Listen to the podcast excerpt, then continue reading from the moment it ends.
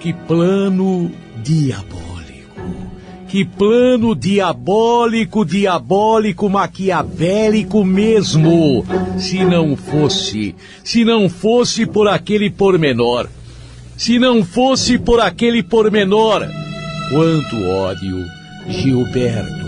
Ô doutor Gilberto, homem rico, homem bem rico, herdeiro de uma grande família de grande fortuna. O doutor Gilberto, ele odiava a mulher. Tinha ódio, ódio, ódio, ódio, ódio pela mulher. Um ódio doentio, patológico, diabólico. Ele odiava, odiava, odiava. Ele achava, ele achava que o filho dele não era dele. Desde o primeiro dia, desde que ele viu a criança, desde que ele viu seu primeiro filho Jorge, ele colocou um na cabeça. Aquele filho não era dele. Aquele filho era do motorista. Aquele filho, ele cismou, cismou, cismou, cismou. Tinha a cara do motorista. Ele achou, criança não tem cara de ninguém. Criança recém-nascida não tem cara de ninguém. Mas ele, ele já era encabulado, desconfiado. E ele achou aquela criança não era filha dele. Aquele menino não era seu filho. Parecia o motorista. Mariana, sua esposa, mulher direita, mulher honesta. Mas ele nunca a acusou. Ele nunca a acusou. Mas dentro dele, ele achava dentro de sua cabeça, de seu coração, de sua alma, de seu pensamento todo. Ele achava aquela criança, aquela criança não era dele. E ele escrevia, ele tinha uma espécie de diário. E ele escrevia, era um livro enorme. E ele escrevia: Este filho não é meu ela pensa que eu sou bobo, mas eu não me deixo ser enganado. Eu não sou idiota. Eu sei que o filho é do motorista. Ele mandou embora o motorista. Mandou embora o motorista. E quando a mulher teve o segundo filho, ele achou. Ela estava se encontrando às escondidas como motorista. O filho, quando cresceu, os filhos, quando cresceram, tinham dois, três anos, eram a cara do pai. Eram a cara dele, não tinha nada do motorista, era a cara dele. Mas ele, na desconfiança, não via. Era uma época que não tinha DNA. Era uma época que a maternidade era um fato e a paternidade uma presunção. Era uma época assim. Ele escrevia no seu, na espécie de diário. Diário é quando se escreve todo dia. Ele escrevia de vez em quando. Eu não suporto esta mulher. Ela me traiu. Ela me trai. Ela me trai. Eu nunca vou esquecer. E um dia eu vou me vingar. Um dia ela vai pagar bem caro. Bem caro. Muito caro. Esta traição. Ela vai pagar bem caro. Ela vai pagar muito caro essa traição. Ele escreveu escreveu folhas e mais folhas, falando de sua revolta, de sua decepção, do amor que ele sentia e não sentia pelos filhos. Eu sinto amor, mas sinto raiva. Quando eu olho para um filho e sinto que ele foi feito no adultério, e sinto que ele foi feito na traição, mentira! Era filho dele mesmo, mas ele cismou e a desconfiança dói. A desconfiança machuca e ele vivia atormentado.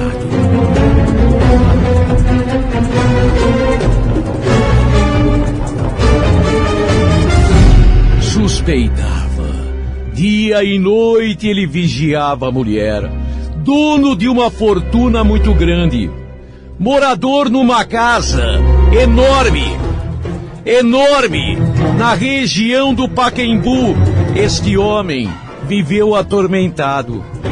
Este homem se trancava em seu escritório dentro de casa. Biblioteca. Se trancava e escrevia: Eu preciso me vingar. Eu preciso me vingar. Eu preciso dar uma lição nesta mulher. Ela tem que pagar. Eu não quero mais viver. Este peso me atormenta. Este peso de ter e não ter filhos, de criar filho do outro, de criar filhos do outro, me atormenta. Eu não quero mais viver, mas também não quero morrer. Não quero me matar para deixar tudo para ela.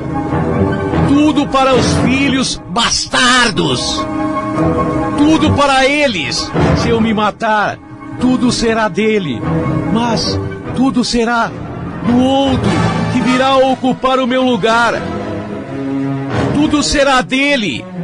A mulher será dele, os filhos são dele. Minha fortuna vai ficar para ele. Eu não vou me matar, mas quero morrer. Eu não vou me matar, mas quero morrer. E ele escreveu folhas e mais folhas numa letra tremida que demonstrava nervosismo. Ele estava com ódio, ódio quando escrevia, manifestava o seu ódio, o seu desejo, desejo enorme de vingança. Foi quando ele começou a escrever: Meu plano apareceu. Meu plano apareceu. E ele nas entrelinhas não escreveu letra por letra, mas nas entrelinhas. O plano dele foi revelado naquele papel, revelado naquele diário, revelado na sua escrita. Ele bolou o seguinte: ele ia se matar. Mas se ele se matasse, tudo ficaria para a mulher. Não, não, não, não. Ele ia se matar mas todo mundo iria pensar que ela o havia matado. Ele iria praticar o suicídio, mas o seu plano que era maquiavélico, que era diabólico, colocaria a mulher na cadeia como sua assassina. Ele, o plano era inteligente. Para um louco, para um louco, o plano dele era inteligentíssimo.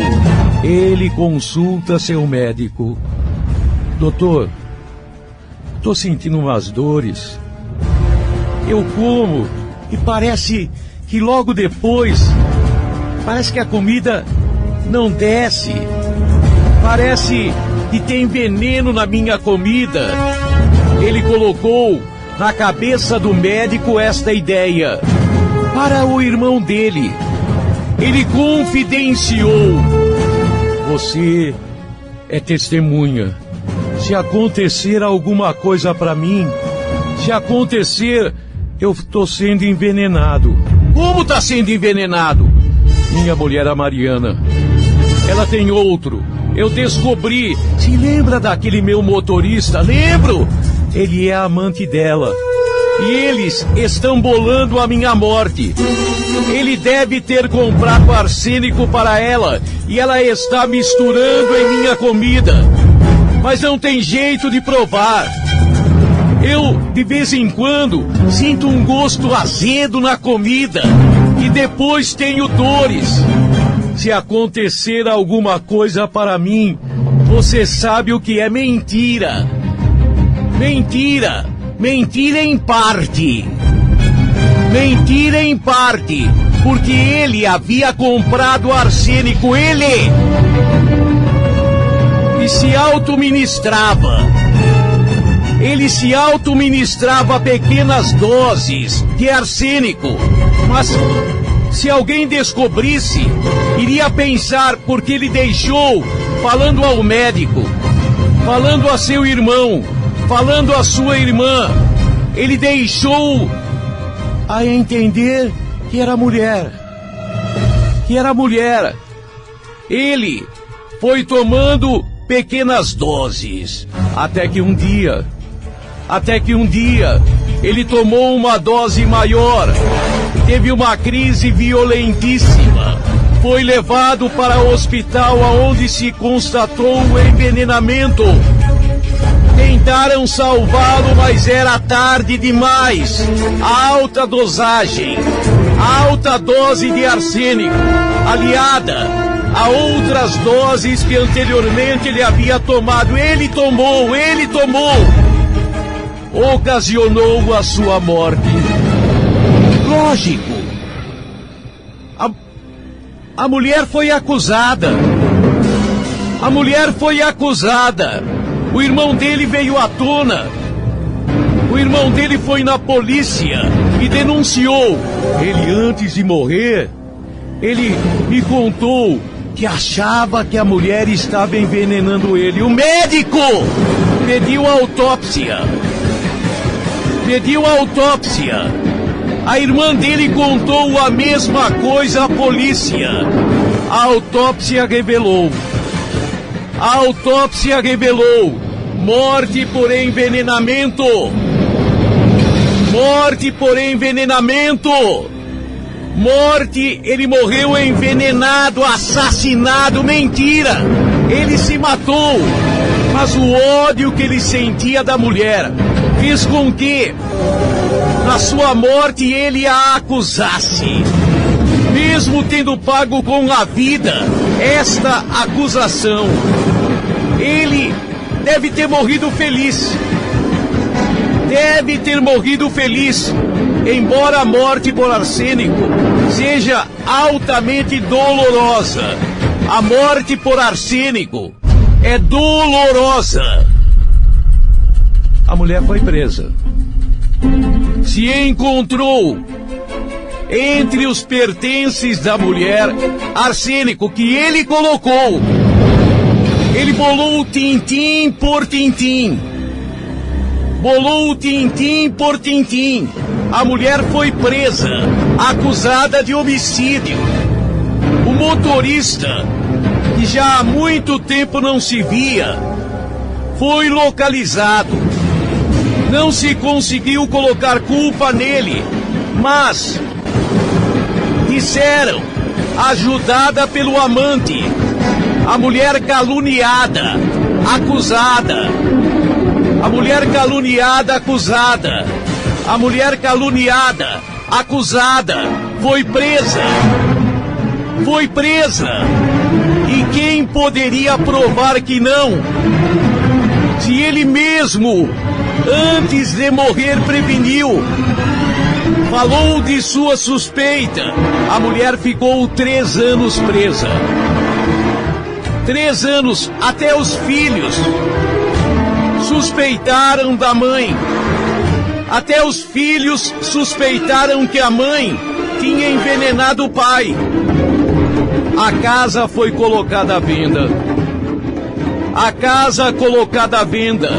E foi um dos clientes, um dos interessados na compra da casa que achou aquele compartimento aparentemente secreto no escritório, na biblioteca, aonde ele guardava aquele caderno, aquele livro.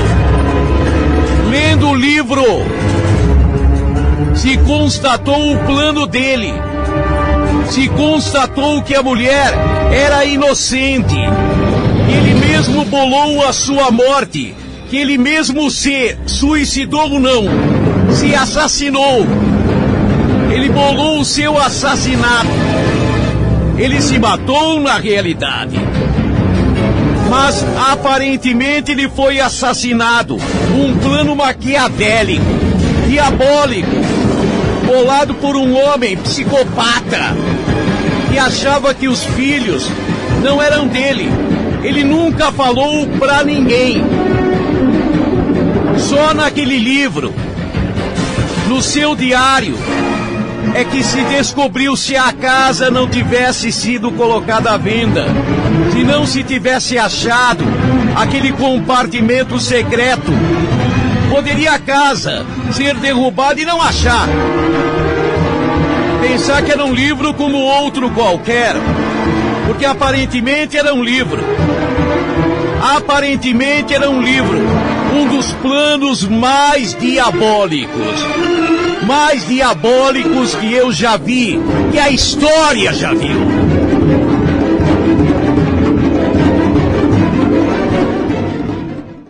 A humanidade encontra-se devastada. Após anos de afeminação do homem, feminismo e vitimismo, os últimos Neandertais resistem em suas cavernas. Muito bem, Vilma. Onde é que está? Onde está o quê, Fred? Meu chapéu do clube. Tem uma reunião esta noite na Leal Irmandade dos Búfalos. Está começando Sociedade Primitiva com Hernani Carreira.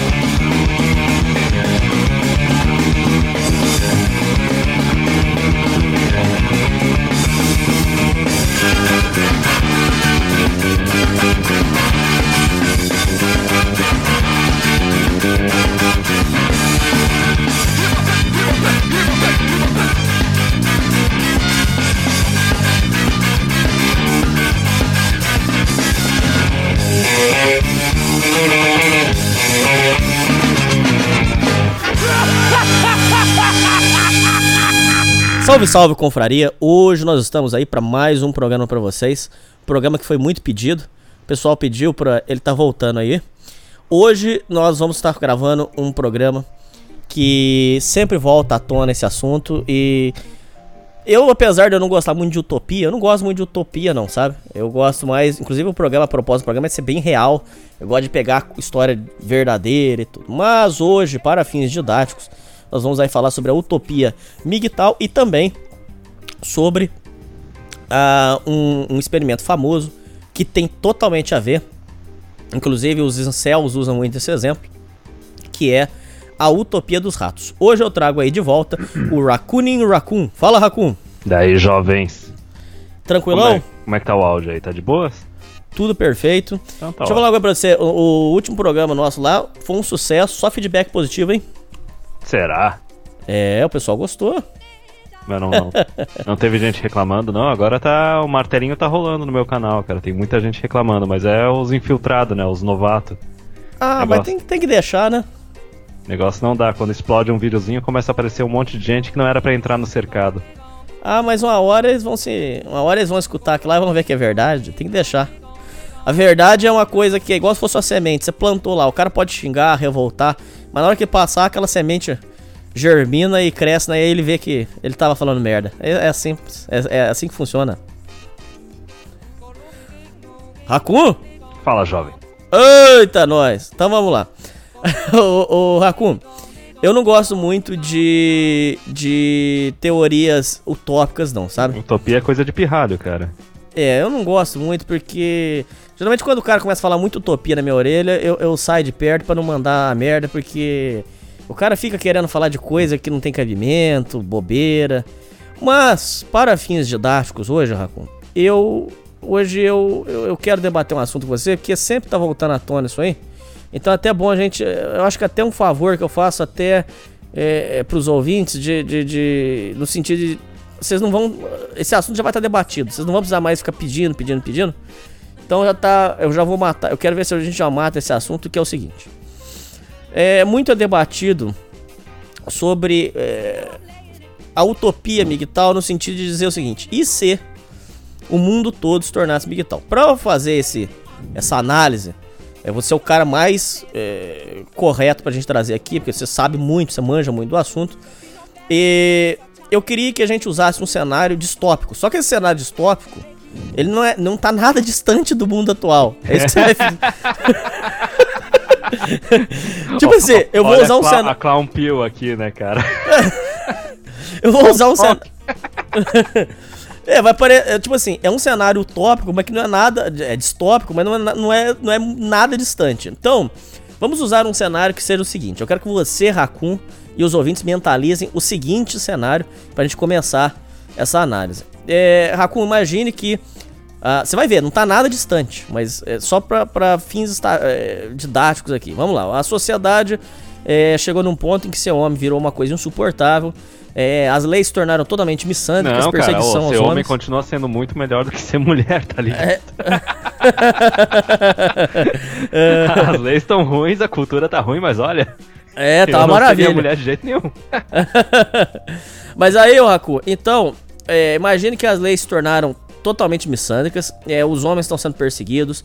É, imagina, ô Raku, que a, a, a sociedade colapsou de uma tal forma aonde é, a qualquer relato de mulher é, de, de, de estupro, o, é, o cara já tá fudido, já, já perde emprego, perde tudo. Imagina uma sociedade aonde os casamentos, é, o cara casou, ele, ele se fode, ele, ele, ele to- toma no cu, ele perde as coisas, é filho. É, guarda vai ser sempre pra mulher, porque é, o homem tá sendo prejudicado em tudo. Imagina essa sociedade. E aí, você tem que imaginar o seguinte, ô Raccoon.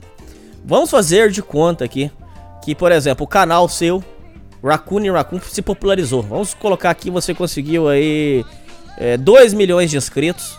E aí você difundiu essas verdades. E aí não só você, óbvio, vários canais cresceram. Vai. E aí foi difundido o conceito do MGTOW. E, e eu não vou usar só MGTOW não, Raccoon. Usa masculinismo em geral. Red Pill, é movimento de, de- dos direitos dos homens. Esses conhecimentos que a gente, que, que a gente fala aqui no, no meu programa, você fala muito lá no seu. Imagina que isso aí foi difundido e as pessoas. Isso aí foi espalhando. E esse tipo de conhecimento ficou de fácil acesso e as pessoas descobriram é, o que é popularmente chamado de Matrix. Vamos usar aqui, vamos, já vamos usando os termos aqui tudo uma vez, né? o terminho BR também, então. É, Ah, então o pessoal descobriu que existe a tal dita Matrix. Imagina que os homens, num geral, é, nu- numa gigante ma- maioria, vamos colocar em milhões, acordaram, do- do- do- le- viram os vídeos é, seus, viram vídeos da gringa, viram. É, ouviram o meu programa, e, imagine que isso aí foi um conhecimento difundido, é, boca a boca, é um indicando pro outro, isso aí cresceu. Faz de conta até que o Fantástico já descobriu isso aí, o Fantástico foi, foi atrás do Raccoon pra descobrir. E essas informações se popularizaram. É, você tem que imaginar esse cenário, Raccoon, pra gente começar daqui, porque você e os ouvintes têm que imaginar esse cenário, porque daqui vai, a gente vai entrar numa discussão muito grande, muito complexa, muito densa. É, eu estudei bastante e vai ser uma. Vai ser uma, uma- uma- A gente vai ter que fazer realmente muitas análises aqui. Nesse primeiro cenário, Raccoon, eu quero que você me diga antes da gente começar a análise, antes de tudo. Nesse primeiro cenário, aonde os homens estão sendo perseguidos, e não tá nada distante de hoje, mas eu tô usando esse cenário distópico só pra você ter a liberdade poética sua de você fazer a sua análise sem ter que usar fatos atuais, nada. Então, nessa sociedade onde os homens estão sendo perseguidos e eles conhecem o MGTOW e, e, e em grande maioria, vamos colocar hum, oit- 80% da população é, viu esse, esse tipo de materiais e, e aprendeu com isso aí, viu que realmente existe a tal Matrix. É, numa primeiro, num primeiro momento, o que que você, como é que você enxerga que iria ser isso daí? Você acha que, por exemplo, a mídia iria perseguir, iria tentar caluniar é, os movimentos de direito dos homens, Red Pill, MGTOW, Real? Você acha que, num primeiro momento, isso aí iria ser, iria ser, eles iam tentar fazer uma, uma, uma calúnia, uma difamação com isso aí? Como é que você enxerga? Não, em primeiro lugar que a mídia e a política já tá fazendo isso. E se for pegar, eu acho que nem tanto na Europa, mas nos Estados Unidos, MGTOW já é difundido pra caramba. Tanto que. Quando é que foi? Acho que foi entre 2010 e 2015. Tinha aquele monte de artigo de jornalista perguntando onde é que foram parar os homens bons, né? É, pô, um monte de mulheres passando dos 30 perguntando: ah, por que, que eu não consigo encontrar um companheiro pra ter algo sério, né? E daí simplesmente ficou lançando esses artigos durante, sei lá, talvez uns 3, no máximo 4 anos, e de repente parou. Porque se fossem fazer um artigo novamente a respeito, ia ficar batido. Todo mundo já sabe pra onde os caras foram, sabe? Os caras simplesmente abandonaram o jogo, desistiram. Tanto que a noticiazinha que deu esse ano foi aquela lá que. Como é que era? Acho que nos Estados Unidos, uns. Até os 30 anos, eu acho que uns 28% dos caras no último ano não tinham transado com ninguém, né? E as mulheres acho que era 18%. Aí é aquela coisa que já vai respondendo a pergunta de caras assim que ou estão abandonando o jogo e não é nem aquele negócio de muitos estão ficando na depressão, não. Tem cara que tá simplesmente arranjando outro objetivo na vida dele. Ou tem outra coisa também, eu não sei se tu tá ligado dessa pesquisa aí. Eu acho que talvez alguns canais nacionais devem ter falado. Só que o resultado daquela pesquisa era um tanto tendenciosa. Tu sabe por quê, né? Porque pegou só até os 30 anos de idade. Se tivesse pego até os 40 anos de idade, até os 50 anos de idade, o jogo ia virar. Provavelmente ia ter muito mais homem que teve mais experiências sexuais no último ano do que as mulheres. Mas é aquela questão, isso daí a gente já tá batido, é basicamente o valor de mercado sexual abaixo dos 30. Mas, é, aí depois a gente tem que falar desse negócio se a maioria dos homens ficar conhecessem a respeito de. Vamos falar de qualquer coisa, vamos falar de Red Pill já para resumir de uma vez. Eu tô anotando aqui as coisas. Mas, por exemplo, é, se tu for ver, é, tu falou assim, ah, se o cara automaticamente se casar, se fudeu. É, eu acho que faz uns anos que na Índia, né, no Caquistão, tem cara que é simplesmente sequestrado, a família da guria aponta uma arma para ele, fala, faz o cara assinar um, um contrato lá de casamento e o cara tá casado e foda-se, sabe? E o governo não dá a mínima. Então esse tipo de coisa já tá acontecendo. Se for falar de de guarda de filho e tudo mais, é só dar uma passadinha ali no canal do Viking que tem um monte de vídeo pesadão a respeito. É, sobre esse negócio de uma acusação de uma mulher, uma palavra de uma mulher, ser praticamente que nem aquelas caças das bruxas de Salem, né? Só com uma apontando o dedo e falando uma coisa pra pessoa já meio que destrói a vida da pessoa. Olha o episódiozinho infeliz que teve hoje daquela. Ah, nem vou citar, deputado, o pessoal sabe, né? O cara que tava rolando ali uma investigação em cima dele, aí supostamente o cara fez uma ameaça de morte a uma deputada, outra deputada foi para cima e já veio falar que o cara já tinha que ser demitido sem nenhum julgamento, sem nenhum inquérito nem nada. E ainda intimando o presidente da república a intervir e demitir o cara, entendeu? então a arrogância ali, o abuso de poder já tá alto pra caramba. E é engraçado porque a mulher geralmente tem aquele termo de ela é o sexo frágil, né? E enquanto tu tava falando da gente falar, por exemplo, daquela experiência dos ratos, eu pensei bastante nessa parte do dimorfismo sexual, né? Que, por exemplo, o ser humano é, um, é uma espécie que o dimorfismo sexual ele é bem diferente. O homem ele é fisicamente bem mais forte que a mulher. Só que quando tu vê algumas espécies que a mulher ela tem um dimorfismo sexual baixo em comparação com o homem, basicamente o homem e a mulher têm a mesma força física. Ou em alguns casos até a mulher, eu acho que é no caso das hienas, né? Elas têm uma força física maior que os homens elas dominam os homens de uma forma bem mais abusiva e bem mais opressora do que o homem jamais fez na história da humanidade com a mulher, entendeu? Então tem muitas coisas aí no meio. Ah, o pessoal só tem aquela ideia de achar que, ah não, a mulher é menos violenta do que o homem, porque a mulher ela usa violência indireta, né? Ela não é capaz de fisicamente exercer violência sobre os outros. Ela tem que usar a violência do coletivo, ela tem que fazer os outros agirem de forma violenta em nome dela. Mas enfim, é, e quando tu falou assim a respeito de os homens estarem sendo muito surrados pela sociedade, né? Tu falou tanto na parte de casamento, paternidade, cultura, falsa acusação etc.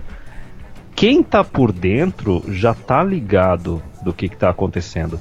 E eu não tô falando só desses casos extremos de, por exemplo, um cara que perde a guarda do filho e depois de tomar um divórcio, não tem mais contato com o filho nem nada, e acaba fazendo uma loucura, né? Não vou entrar em detalhes, vocês já sabem o que é loucura, né?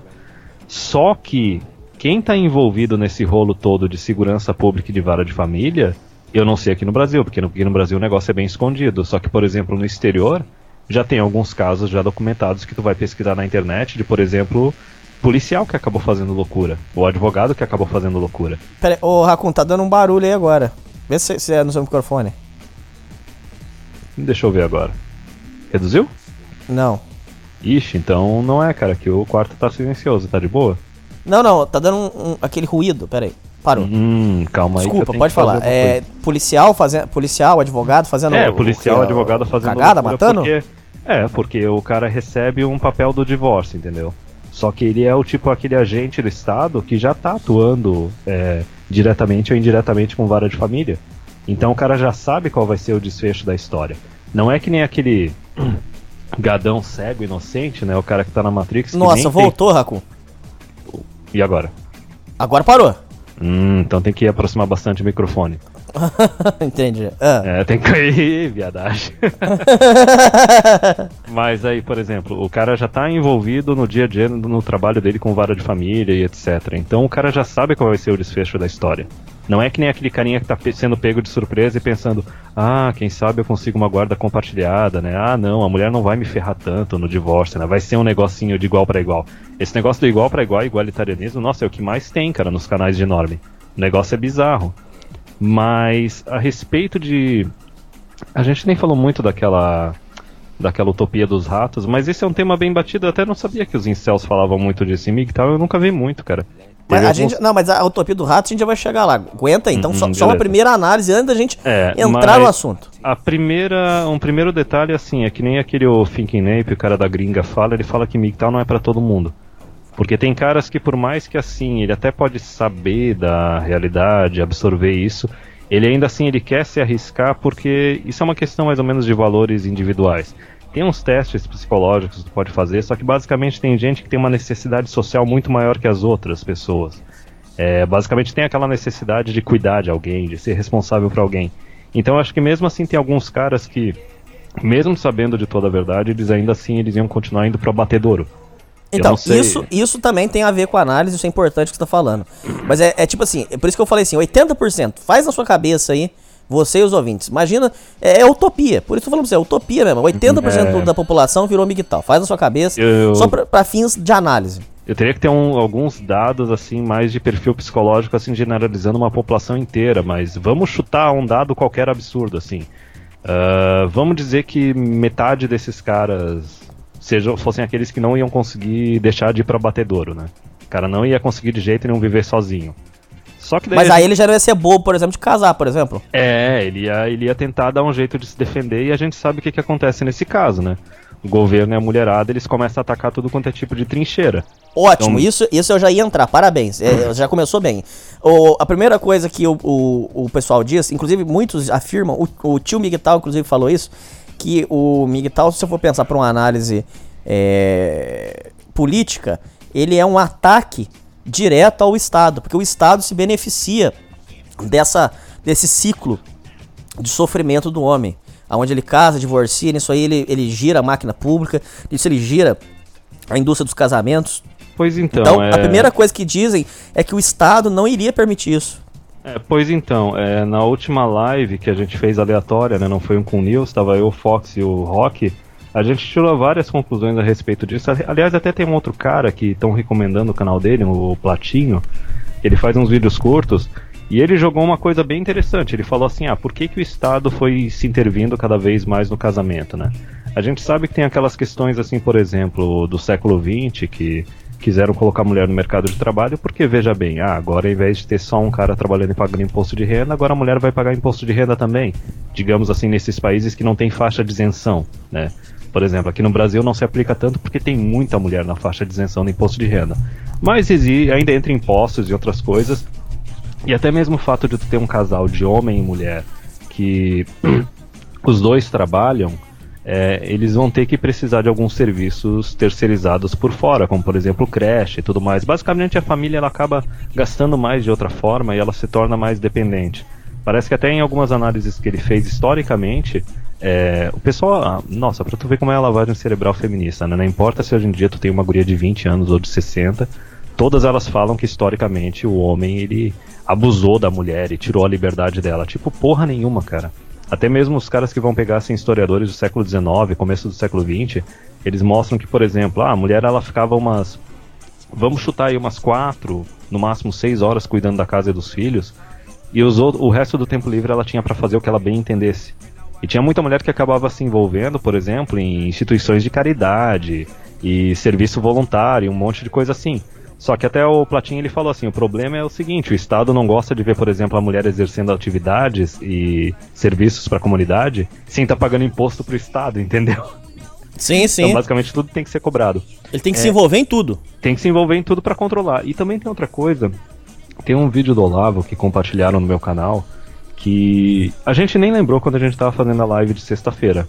Mas basicamente o que a gente falou ali foi a, eu, o Rock, a gente estava discutindo mais isso. Foi exatamente uma conclusão ali que o Olavo fez, que é basicamente o seguinte. É, para partir assim do início, ele, a gente chegou naquela parte assim de falar, por exemplo, de grandes dinastias. Vamos imaginar dinastias políticas, dinastias empresariais. Esses caras, eles têm aquela família tradicionalíssima. tá ligado? Tradicionalista, patriarcal, que daí o primogênito é o cara que vai tocar os negócios da família, entendeu? E dificilmente tem divórcio e tudo mais. E se for pegar, vamos falar de famílias super famosas, Rockefeller e etc, essa, essa cacalhada toda. Então veja bem, para eles o modelo familiar deles é um modelo patriarcal, bem tradicional, só que pra ralé, pra massa, pra população, ah não, dane-se. Pode ficar fazendo filho fora do casamento. É, não tem que não tem problema nenhum se divorciar. Quantas vezes eu já escutei até mesmo assim, é, mulheres hoje em dia de 50, 40, 60 anos, assim, falando assim pros filhos, assim, ah, mas que não tem problema casar e se divorciar depois, isso é normal, sabe? O negócio já tá normalizado pra caramba. Tanto a parte assim de ter filho fora do casamento, quanto a parte do divórcio como se fosse algo totalmente normal. E também agora estão naquela onda de querer normalizar também adultério e relacionamento aberto. Só que a questão é a seguinte: a partir do momento que tu não tem família forte, tu não tem casamento estável, tudo, que vai, vamos dizer assim, que vai pra vida inteira, entendeu? Até aqueles casais que ficam idosos, assim, nem tem mais vida sexual, mas ainda são casal, estão bem próximos, né? Mas qual é a questão disso? A questão é que a partir do momento que não tem casamento, não tem família, as pessoas elas ficam isoladas e enfraquecidas.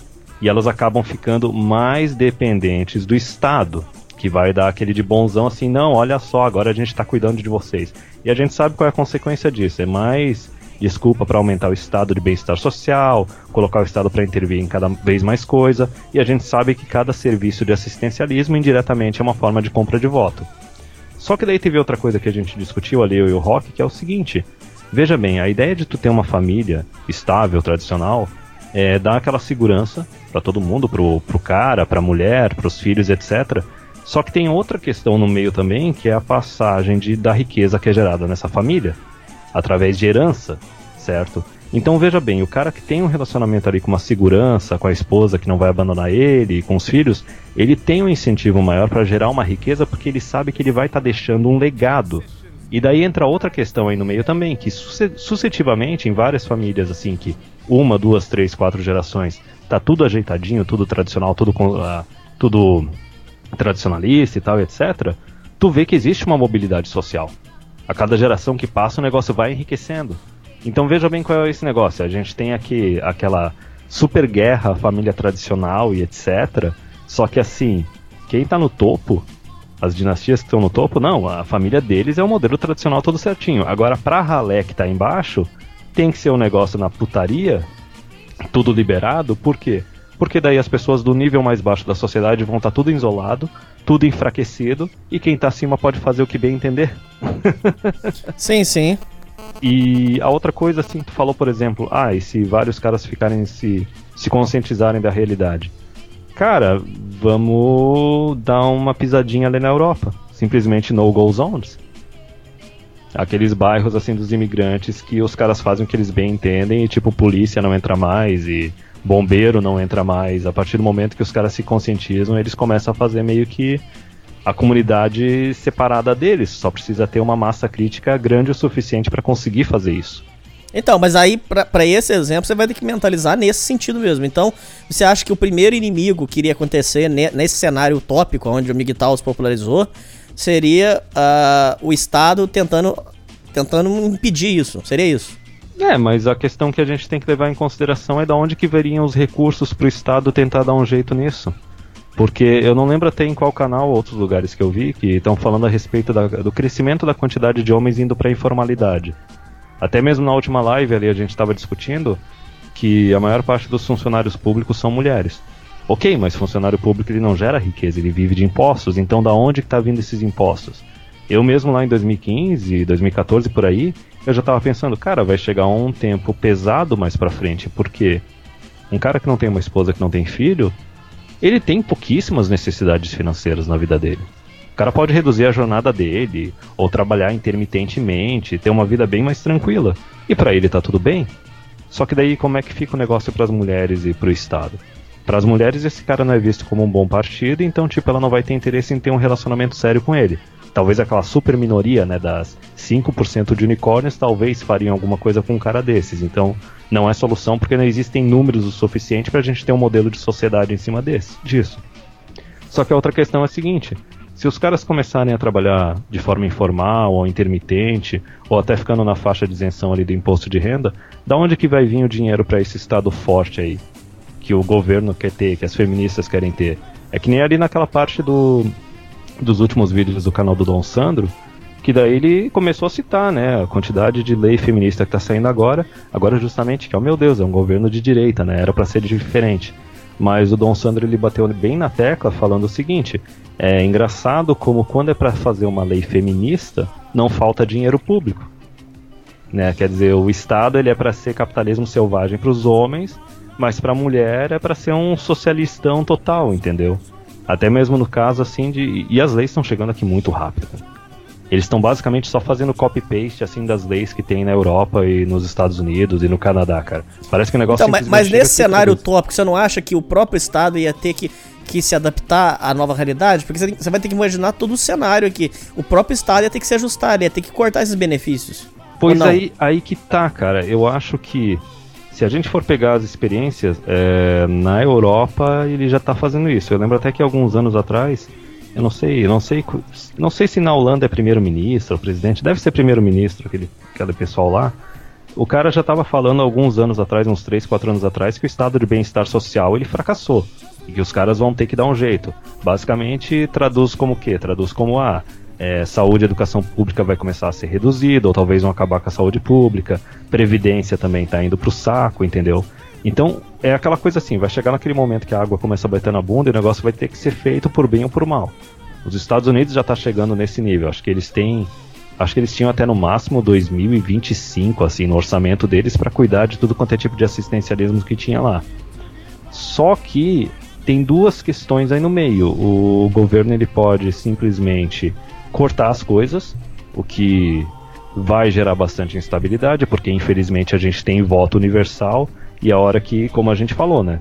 Tu tem uma sociedade de um monte de gente isolada, que não tem mais família estruturada. Esse pessoal é cada vez mais dependente do Estado. A hora que aquele assistencialismo não chega mais, a gente começa a ter um clima de guerra civil aí no meio. Mas, uma coisa que o governo pode fazer, que é o que eu acho que é mais provável de acontecer, é o que aconteceu na Europa. Ele começar a empurrar a coisa com a barriga tentar colocar a sujeira para baixo do tapete, simplesmente abrindo cada vez mais as portas para a imigração. Só que a imigração ela não é, não é solução, porque assim, por mais que os imigrantes eles podem vir, não vou nem usar o termo patriarcal, sabe? É basicamente assim, são pessoas que estão vindo de um lugar onde a vida é mais difícil e eles têm mais vontade de viver que o pessoal aqui no Brasil, né? Vamos dizer assim, aqueles imigrantes que vêm para um lugar de um lugar mais difícil de viver, chega aqui e começa a pegar aqueles trabalhos que o brasileiro já tem nojinho de fazer, sabe? Não quer fazer.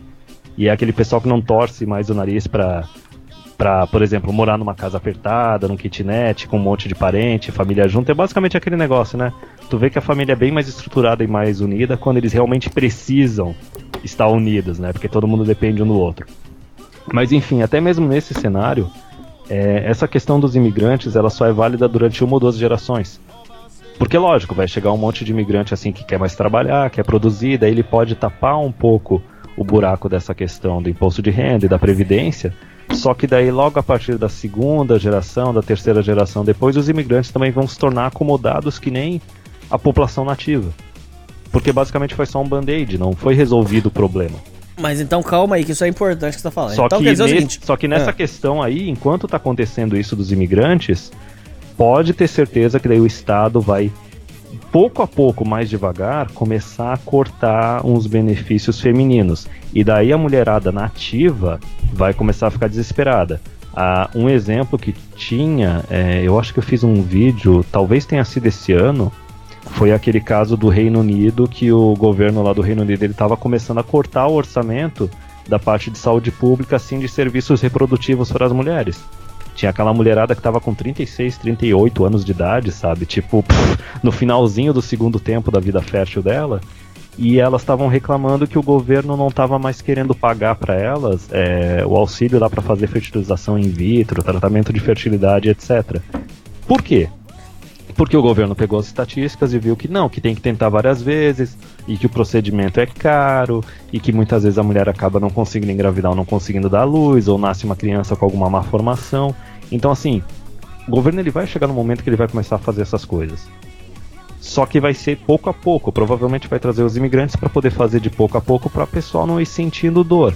Só que daí nessa transição, isso é uma coisa que até ali no, no canal do Platinha apareceu e eu vi também em outros lugares nas últimas semanas, tem aquela questão da quinta onda feminista, né?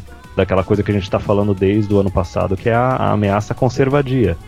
Basicamente a hora que a mulherada vê que assim, opa, o Estado está começando a abandonar a gente, entendeu? Então agora tem que colocar a máscarazinha de camaleão e agora tentar posar de uma guriazinha tradicional do lar, que basicamente no final das contas não tem nada de tradicional do lar, é basicamente viúva negra. Porque não adianta nada agora elas quererem pagar de guriazinha tradicional, que quer ser esposa, que quer ser dona de casa e tudo mais, se a cultura permanece a mesma e principalmente se as leis permanecem as mesmas. Porque daí, lógico, é, a gente imagina, a gente imaginou aí uns 80% dos homens se tornando consciente, aí 40% não vão casar, não vão ter filho de jeito nenhum, vão seguir o caminho deles. Os outros 40 ainda vão tentar seguir para o abatedouro, mas tentando defender de alguma forma. A chance desses 40 que ainda estão indo para o abatedouro se ferrarem é muito alta, cara.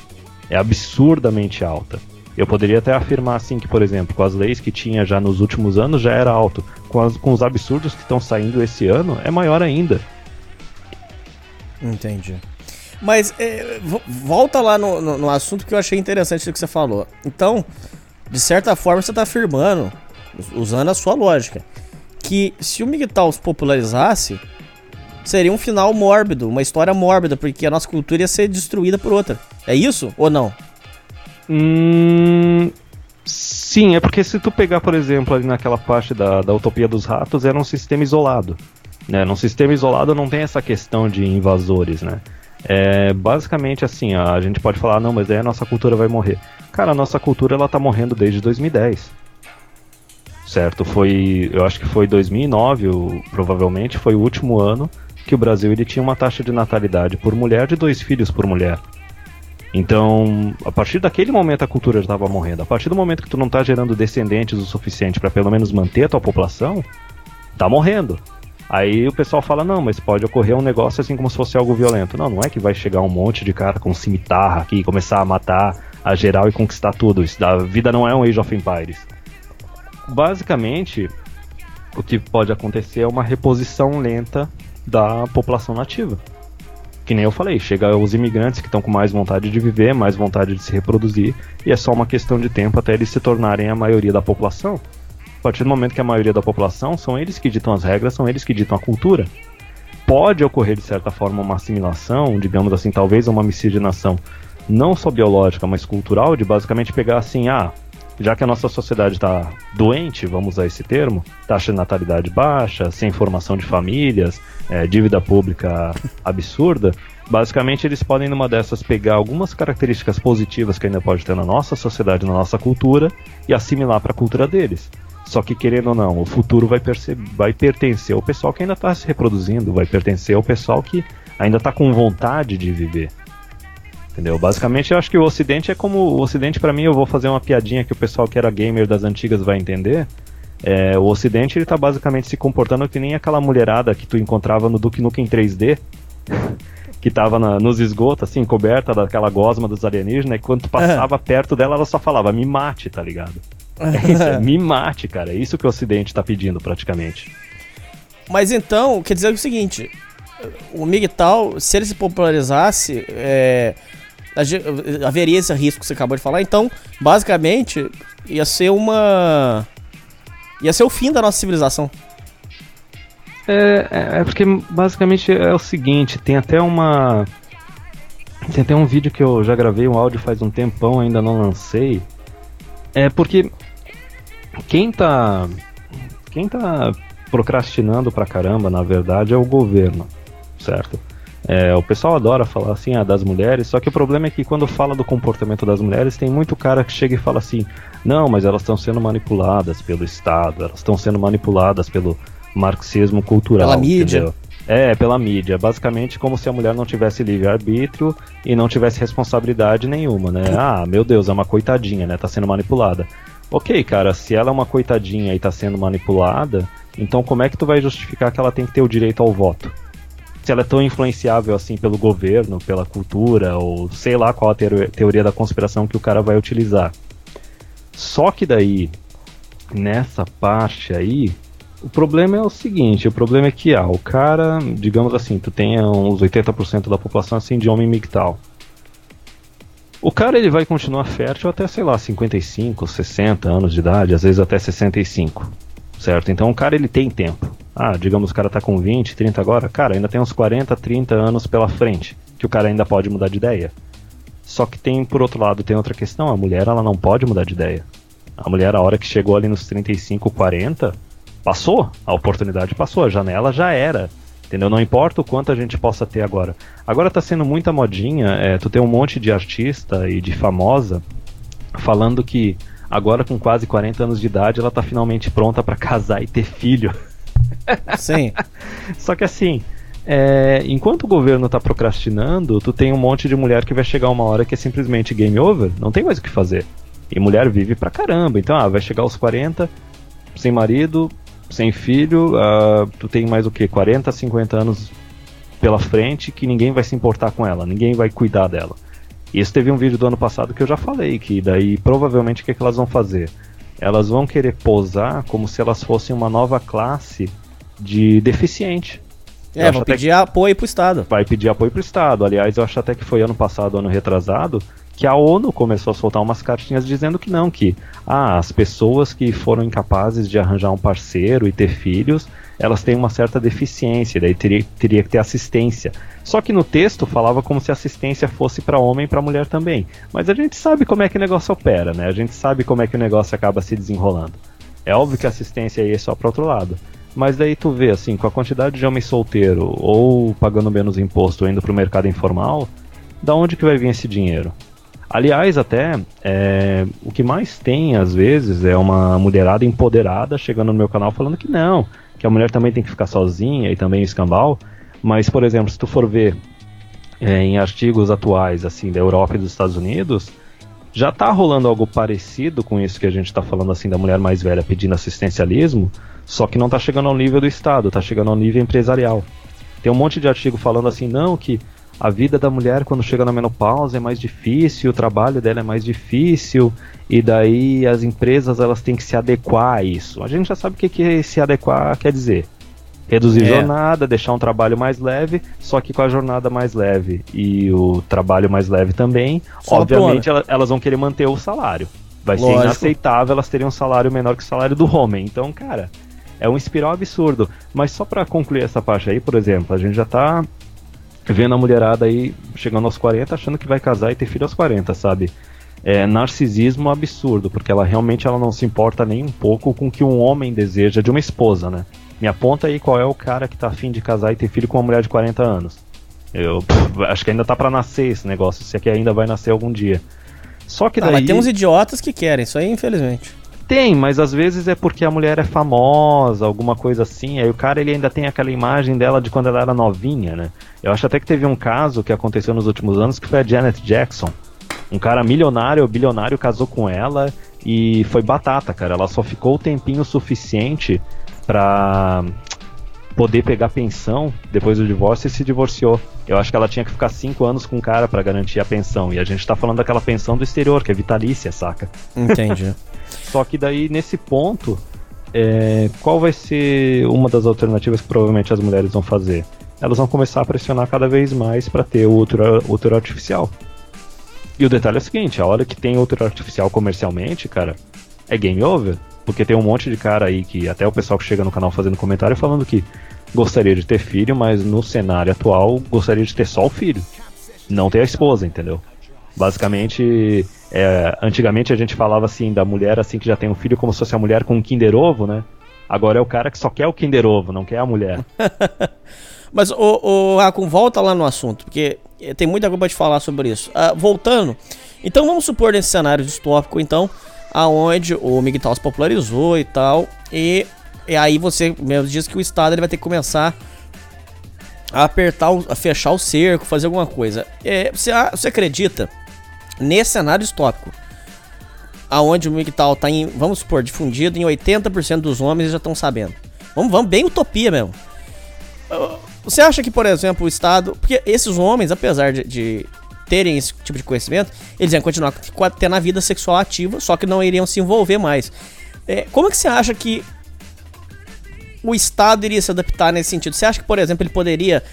É, vamos lá, me ajuda aí, Racun. Ele poderia começar a querer intervir e forçar no os homens a casar? Que, no relacionamento que o homem e a mulher ele não estão morando junto, não estão casados legalmente? É, por exemplo, assim. Não, porque. Não, vamos, vamos seguir a lógica aqui. Então vamos supor, popularizou. Aí os homens começam. Aí imagina, ó, Racun, faz na sua cabeça que o Fantástico soltou uma nota. É, nossa, nunca teve uma queda tão grande nos casamentos. Imagina que no Brasil inteiro teve só 10 mil casamentos. No Brasil inteiro. Imagina isso, Racun. Na sua cabeça aí. Porque o MGTOW se popularizou. Tá? Imagina que as pessoas estão falando muito disso. Negócio de Matrix. Imagina que isso aí popularizou. E aí, imagina o Brasil inteiro teve só 10 mil casamentos, cara. Uma, uma coisa ínfima. E, e aí isso aí virou um assunto e tal. Só que esses homens, apesar de não estarem casando, eles continuam tendo a vida sexual ativa, não tem como. Eles vão, então eu, eu, imagino que eles vão começar a querer transar sem compromisso com as mulheres, porque eles não querem é, ser, serem alvo de divórcio e tal. Uh, como é que você acha que o Estado começaria a agir nesse cenário utópico nosso aqui, onde o MGTOW se popularizou? Você acha que o Estado começaria a obrigar as pessoas a se casarem, por exemplo? Como é que você, como é que você enxerga isso? Tá, é, primeiro assim a parte da mídia, cara. Eu acho que a mídia é tão descarada que era capaz da mídia começar a querer representar isso como algo positivo, né?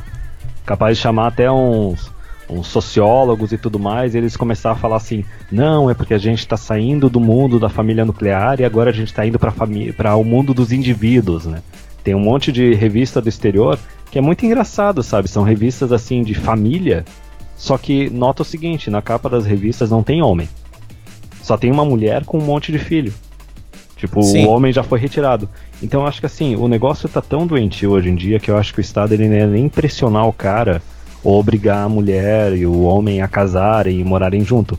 Porque que nem a gente falou ali no começo do vídeo, quando tu tem as pessoas separadas, isoladas, tu enfraquece elas. Então, se o Estado chegasse e agora não, vocês vão ter que casar e vocês vão ter que morar junto e ser uma família. Isso ia ser uma coisa que ia fortalecer as pessoas, entendeu?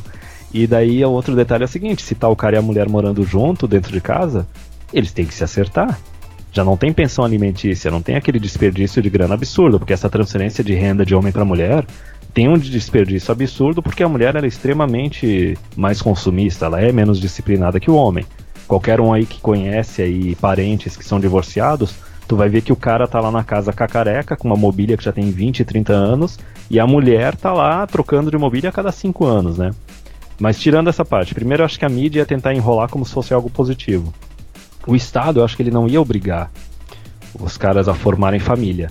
Só que ele ia fazer uma coisa que ele já está fazendo, que é o seguinte: obrigar o cara a ser responsável financeiramente pela mulher e pelas crianças que possam nascer desses relacionamentos.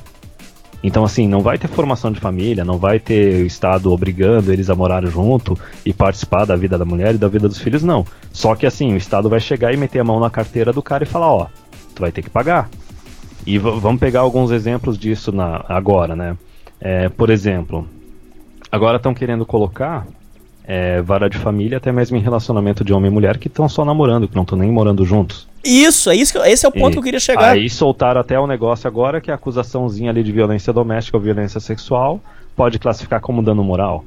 É, numa situação cultural que até mesmo se o cara tá afim de transar e a mulher não tá afim de transar, e ele não tá usando de violência, ele só tá tentando convencer ela a transar, porque a bola, as bolas dele estão tão azuis, sabe? Estão tão azuis, estão tão inchadas que ele, ele precisa que a mulher dê um jeito naquilo. Só que isso daí já é considerado uma violência. Já tem, tem um artigo que eu separei para colocar num com news outra hora, que é simplesmente essas mulherzinhas modernetes falando que, ah não, eu transei com meu namorado meu marido, mas eu não tava muito afim, então isso foi estupro. Ora, se é assim, então teve uma namorada que já foi estuprado várias vezes por ela, entendeu? Claro. Só que, ah não, só vale para um lado. Mas daí pega, por exemplo, então já tem essa parte de querer colocar vale de família, violência doméstica e sexual, com um negócio de processo ali de danos morais também, num relacionamento que é só namoro, cada um morando na sua casa. Aí já teve aquele outro com o News que a gente pegou também esse caso da pensão para mulher grávida. A criança nem nasceu, nem foi feito exame de DNA e o babacão lá vai ter que ficar pagando e depois se nascer a criança e fizer o DNA e ver que a filha, a criança não é dele, ele não vai reaver o dinheiro também de, de forma alguma. certo? E daí o outro detalhe é um exemplo que eu acho que ainda não tem aqui no Brasil, mas vamos por partes então. O Dom Sandro já falou que também a bancada feminina ali no governo está querendo fazer um projeto de lei que é similar a um que tem na Espanha, que é o seguinte: quando tem esses casos de violência doméstica ou sexual, eles tentaram fazer a prisão preventiva imediata. Não conseguiram, mas é capaz que tentem fazer de novo aqui no Brasil. Porque isso já é um projetinho de lei lá desde o governo da Dilma, lá de 2013. Mas já começaram a mexer os pauzinhos para acontecer o seguinte: ah, tá rolando acusação ali de violência doméstica ou violência sexual, o cara é retirado da casa. Ah, mas a casa é dele. Não importa. A mulher ganhou uma casa. E daí nessa lei que o Dom Sandro estava citando, além de ter esse negócio do cara ser retirado da casa dele, o governo ainda ia dar uma pensão alimentícia para a mulher durante sei lá quantos meses. Então veja o seguinte, veja a quantidade de incentivos negativos que a mulher tem para detonar com o relacionamento, para detonar com a família. Tem até um pessoal que às vezes aparece no meu canal falando que ah, não, mas é. O Lula tinha que voltar para acabar com a manginice. Eu, meu Deus do céu, da onde, velho? Que universo que a pessoa vive? Sendo que, por exemplo, foi o Lula que começou com esse negócio de Bolsa Família. Mais uma coisa para detonar com as famílias no país, né? Foi o Lula que começou com esse negócio da Lei Maria da Penha, que virou uma, uma baita de uma bala de prata para destruir um homem, certo? E daí tem outra coisa também que o pessoal não fala muito, que é uma coisa vil pra caramba, que é o Minha Casa Minha Vida. Porque no Minha Casa Minha Vida tem um monte de cara que entrou de trouxa aí no negócio e não sabia que pela lei ali o imóvel sai no nome da mulher. Então imagina, o cara e a mulher eles estão juntos durante sei lá quantos anos, quando o financiamento está finalmente terminando, a mulher dá um jeito de se divorciar do cara e ganha um imóvel, certo? Mas aí a gente tava falando dos caras assim, as mulheres quando eles não estão morando juntos, né? O cara tá tentando é. dar um jeito de se escapar. Ora, eu não sei, eu acho que nos Estados Unidos e no Canadá, cara, já existe pensão para ex-namorada. Se ela comprovar de alguma forma que o cara estava ajudando ela financeiramente de alguma forma durante o relacionamento e eles terminarem, o cara tem que ficar pagando pensão para ex-namorada. Mas aí, ô Racun, sem querer, você já entrou no outro assunto, que hum. é agora vamos piorar. Agora pega a utopia que você tá na sua cabeça aí, os ouvintes, Agora vamos piorar. Imagina que com, é, com é a reação. Programa, é o programa do vontade de casar fudida, vontade de namorar fudida. Imagina o seguinte, Racun, que com essa esse contra-ataque que o Estado vai, vai fazer mesmo, a gente sabe. Com esse com esse os homens sendo contra-atacados dessa forma, cria na sua cabeça agora que então o negócio difundiu mais, porque quanto mais você bate num povo, mais a mais ele vai querendo reagir. Então, Aí as informações sobre o Miguel vão espalhando mais. Imagina que os homens vão sendo mais prejudicados. E aí entramos num estado, o, Racun, que eu te dei essa volta gigantesca até agora para chegar na realmente na grande utopia de todas, que seria os homens saturam. Eu quero que você imagine esse cenário pra você dizer pra gente como que seria. Os homens se saturam e fala assim: não queremos mais nenhum tipo de relação. Imagina que os caras começam a querer contratar só homem e os caras começam a ficar puto mesmo, puto. Começa a rolar no, no WhatsApp, imagina, Racun, os caras mandando, olha aqui, olha o que, que essa filha da puta fez com o cara. Aí depois, e tipo assim, pessoas normais, pessoas comuns do dia a dia falam, olha só, e, olha que sacanagem, olha só que merda e tal. E aí imagina que começa a, a nascer a verdadeira, a verdadeira, o Raku misoginia. Era bem, aonde... o, termo que eu, era bem o termo que eu ia utilizar agora. É, é aí começa assim, a nascer. Porque uma coisa assim é falarem que o cara tá sendo misógino enquanto ele não tá sendo. E enquanto ele não tá tendo motivos para ser misógino, né? Sim. Mas aí eles iam dar realmente razão para ser misógino. E aí, os homens iam sendo tão perseguidos que começa a nascer a verdadeira misoginia. E aí os homens começam a realmente não querer mais nenhum tipo de, de contato. Nesse cenário utópico, onde a coisa evoluiu para esse lado, como é que você enxerga as questões, faz uma análise pra gente do que, que você enxerga, o que, que iria acontecer nesse cenário utópico total. Tá, primeiro, te, primeiro ia ter uns caras que não iam se isolar totalmente, que iam continuar se relacionando com puta, né? Só que até mesmo esse, esse negócio de puta, cara, olha, tu acha que tá seguro, já tem casos aí, não sei no Brasil, mas no exterior, de cara que já tomou fraude de paternidade, golpe da barriga de prostituta, cara. Já tem caso de cara que tomou acusação de estupro também de prostituta, mesmo porque tem muitos países que a lei ela pune o cara que está procurando a prostituta, mas não pune a mulher que está vendendo o sexo dela, né? Então já tem isso. Mas na questão dos homens, cara, deixa eu pensar aqui. Ah, eu acho que primeiramente isso seria uma coisa que um cara da gringa já falou, que para os caras terem uma certa segurança financeira, tu ia começar a ver um monte de homem morando, dividindo casa dividindo apartamento. E eu não tô falando de cara jovem, tô falando de cara adulto já ou até mais velho. Simplesmente só para ter uma reserva financeira melhor e também aquela questão de companhia também. Só que daí na parte profissional, eu não sei como é que iam conseguir fazer uma empresa aqui só contratando homem. Por enquanto ainda dá no Brasil porque a gente não tem nenhum tipo de cota dessas. Mas daqui a pouco é capaz de fazerem alguma coisa aí de querer colocar pelo menos uma cota de 20% de mulheres no setor privado, não importa qual que seja a empresa. E isso é muito legal que você está falando, talvez, muito importante. Talvez dê de se escapar, porque geralmente essas leis de cotas, elas só servem para empresas que têm uma quantidade X ou maior que X de funcionários. Talvez seja 30 funcionários, 50 funcionários.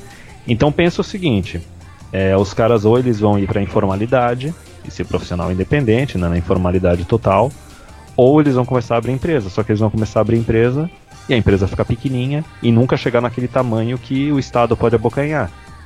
Por que, que isso daí vai ser um, um golpe grande contra o Estado? Por causa do seguinte: geralmente, quando é uma empresa pequena, tu tem alguns programas lá que pode reduzir a tributação, dar algumas isenções e tudo mais. E daí novamente, da mesma forma que a gente falou, do cara que está solteiro ou do cara que está divorciado, ele não tem aquele incentivo para produzir mais riqueza e crescer mais, até mesmo a empresa que esses caras iam fazer, só com um homem dentro da empresa, eles não iam ter um incentivo para crescer mais ou aumentar o faturamento da empresa, porque a partir do momento que aumentasse, ou ia ter que pagar mais imposto, ou ia ter que começar a trazer mulher para dentro da empresa. Então tu vê como é engraçado, como a gente sempre fala, eu sempre falo, né, do micro e do macro. Quer dizer, tu acha que essa parte do homem se isolando, se distanciando das mulheres do Estado, inicialmente é uma coisa micro. É um indivíduo aqui, outro indivíduo ali fazendo isso. Só que com o tempo, o negócio começa a chegar no macro. Começa a ter organizações só de homens fazendo a mesma coisa. Sabe? Começa pequeno, só que vai formando um agrupamento maior.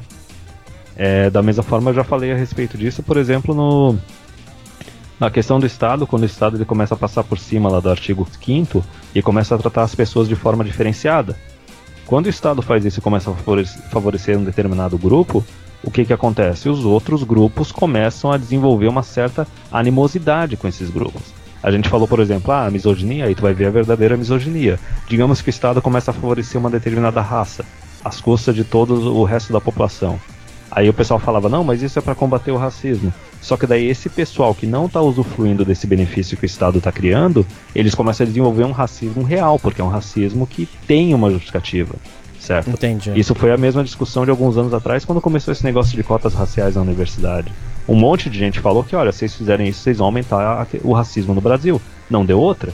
Sinceramente, cara, eu acho que nos últimos 10 anos o racismo aumentou no Brasil.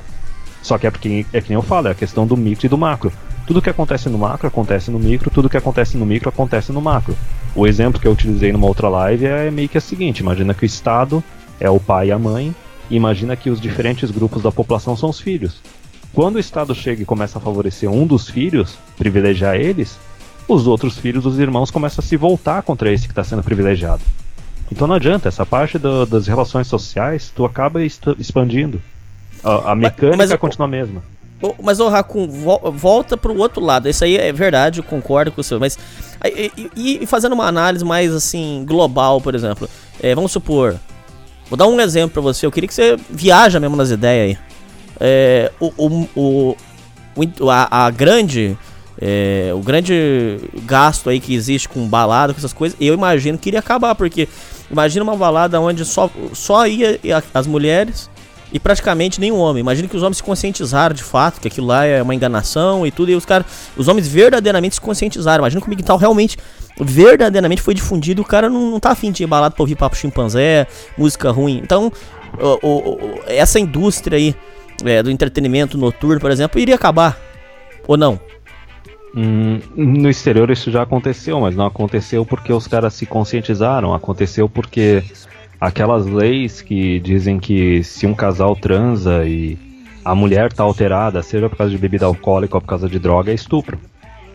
Entendeu? Isso já tá bem, divul, bem divulgado, bem difundido lá no exterior. E daí, basicamente, isso que, que, que fez isso? Cara, isso acabou com a cena das boates e dos barzinhos. Os caras acabaram dando algum jeito de. Ainda mais com o Tinder e outras coisas hoje em dia, os caras acabaram dando algum jeito de não, eu vou catar mulher, eu vou encontrar mulher em outro ambiente. Só que isso é realmente é um setor do mercado que simplesmente vai tomar uma paulada gigante. É, eu acho que pelo menos assim, aqui no Brasil ainda não tá tanto esse negócio das leis. Mas se a gente for aprofundar, por exemplo, nessas falsas acusações, cara, existem diversas N razões pelas quais a mulher ela faz falsa acusação. Pode ser questões assim mais sérias, até mesmo as questões mais levianas, sabe? Simplesmente ela tá se relacionando com um cara quando ela é mais jovem que os pais não aprovam esse cara, não aprovariam esse cara, certo? Ou às vezes a mulher ela traiu o namorado ou traiu o marido, entendeu? Ou simplesmente ela não quer ficar com uma reputação de vadia. Então as razões assim para simplesmente sacrificar o cara numa falsa acusação tem de monte. Mas nesse cenário aí, por exemplo, de alguns ambientes assim de consumo masculino, primeiramente aquela parte do cara já ir se preparando mais financeiramente, se tornando minimalista, até começando a dividir apartamentos, assim, homens, ou dividir casas, o cara já ia começar a fazer isso. E, e, é uma grana absurda. Convenhamos. É uma grana absurda que se o cara pegar um aninho assim e ficar um aninho sem ir pra balada, sem ir pra barzinho, cara, dá para colocar uma grana legal na poupança, velho. Dá sim, é verdade, porque quando eu, eu. Os ouvintes perguntam muito isso. Hoje eu diria assim que por. Não porque eu quis, eu nunca estudei nada sobre MGTOW, só vendo vídeo seu, vendo vídeo lá do Pensador Selvagem. Mas assim, eu me tornei MGTOW porque o mundo se tornou insuportável é, para relacionamentos e tal. Mas posso mudar, não vem muito na minha cola, não, ouvintes aí e tal, porque, sei lá, eu não, eu não gosto de dizer que eu vou ser sempre uma coisa, porque depois eu vou acabar decepcionando as pessoas. Não, nem, nem, eu digo isso. Entendeu? Eu, eu só acho que assim, pelas condições que a gente está vivendo atualmente, Olha, cara, pode colocar pelo menos esse ano e talvez os próximos anos. Negócio é simplesmente relacionamento nenhum. É. Entendeu? Não dá ânimo. Não dá ânimo nenhum, sinceramente. Mas aí, o Raccoon, seria certo eu afirmar que nesse cenário distópico, os homens iriam ter que mudar. Porque imagina se isso tivesse tão difundido, Raccoon, que os homens começassem a realmente evitar é, tipo, qualquer tipo de relação, qualquer tipo de coisa. Imagina que tá muito difundido, tá muito popular. Imagina que tá saindo filme no, em Hollywood falando sobre o assunto. Esse assunto é, tá bombando. Vamos por assim, você não acha que o Estado teria que começar a, a, a ouvir os homens na marra? Não porque ele quer, mas na marra? Ou não? Você acha que mesmo assim é irreversível? Teve um. Cara, teve um texto que eu li há um, dois anos atrás que eu acabei não traduzindo. Era de um desses maluco futurista e ele, pelo menos no texto dele, ele falou que era inevitável. Que ia chegar uma hora que simplesmente o Estado ia ter que trazer os homens, eu estou falando só os homens para a mesa de negociação e ter uma conversa séria, tipo, ah, o que que vocês querem que a gente faça para vocês voltarem a fazer a máquina girar, entendeu? Isso é só muito que, legal. Só que sabe-se lá quantos anos ou quantas décadas poderia demorar para isso acontecer. Só que o que a gente pode ver é, é que nem eu já falei várias vezes com o Fox, né? É, a mulher ela nem faz parte da negociação, nem faz parte do desenvolvimento da solução. Tipo, a solução vai ter que partir só dos homens. Vão ser eles que vão ter que simplesmente decidir, ó, agora a sociedade vai ter que ser desse jeito e pronto. Porque não existe nenhum cenário em que as mulheres se rebelem e comecem a quebrar tudo, ou elas simplesmente vão para longe e criam uma sociedade delas. Isso nunca aconteceu. Só Mas que... aqui iria acontecer, Raccoon. Aí eu já discordo de você. Porque quando acontecesse esse cenário que eu tô descrevendo para você, eu tenho certeza, Raccoon, que elas iam abrir um, um movimento de, de, defesa dizendo assim: homens, voltem a ficar com as mulheres, porque é, o lar é, é, aquilo que você acabou de falar das conservadoras. É, elas já estão fazendo. O é lar é. A quinta onda, é, então, eu tô falando assim: elas irem formar a sociedade delas separada dos homens. Isso jamais vai acontecer. Ah, não, sem chance, sem chance. Mas o que vai acontecer e que já está acontecendo é praticamente assim. É porque a gente pode falar assim, ah, os caras vão começar a se isolar e não vão querer mais relacionamento nenhum. Não é só isso. Não é só a parte assim de, ah, não vou ter uma namorada, não vou ter parceira sexual. Tem outra parte que o pessoal ignora. A mulherada ia começar a reclamar, meu Deus, da morte do cavalheirismo. E eu não estou falando de cavalheirismo assim de relacionamento, simplesmente de homem tratar a mulher bem, entendeu? No dia a dia, no cotidiano. Não, isso iria acabar. Isso ia acabar totalmente, porque imagina até mesmo esse cenário aí de falsas acusações. Por exemplo, em empresas já está rolando aquele negócio do Pence Rule. Quer dizer, os caras já não querem ter reunião é, fechada numa sala só com uma mulher. Tem que ter alguma outra testemunha, tem que ter alguma outra mulher, algum outro cara, certo? Elevador, eles não estão querendo pegar mais É. sozinho. Isso Ou é re- fato. Caramba, essa eu ainda não tinha escutado. Elevador pegar sozinho já não pode. Tem lugares que já não estão recomendando mais. Isso é fato, isso acontece. História Daí- real, mundo corporativo. E daí até mesmo assim, reuniões tem que ser de porta aberta. Ou o cara que é veterano na empresa não, não tá querendo ser mentor de mulher menos experiente na empresa, certo? É, isso daí no dia a dia. Vamos pensar assim algumas outras coisas assim que o cara faz no dia a dia. É Coisa mais simples, ah, de ceder o assento do ônibus ou do metrô, entendeu? Abrir porta pra mulher, o negócio ia ser, ó. É, simplesmente o homem, o olho dele ia ser só uma visãozinha fechada. Ó, vou sair de casa, vou fazer isso, isso, esse é o meu objetivo, vou encontrar tal pessoa que eu combinei. E todo o resto vai ser coadjuvante, certo? Todo o resto ia ser completamente ignorado.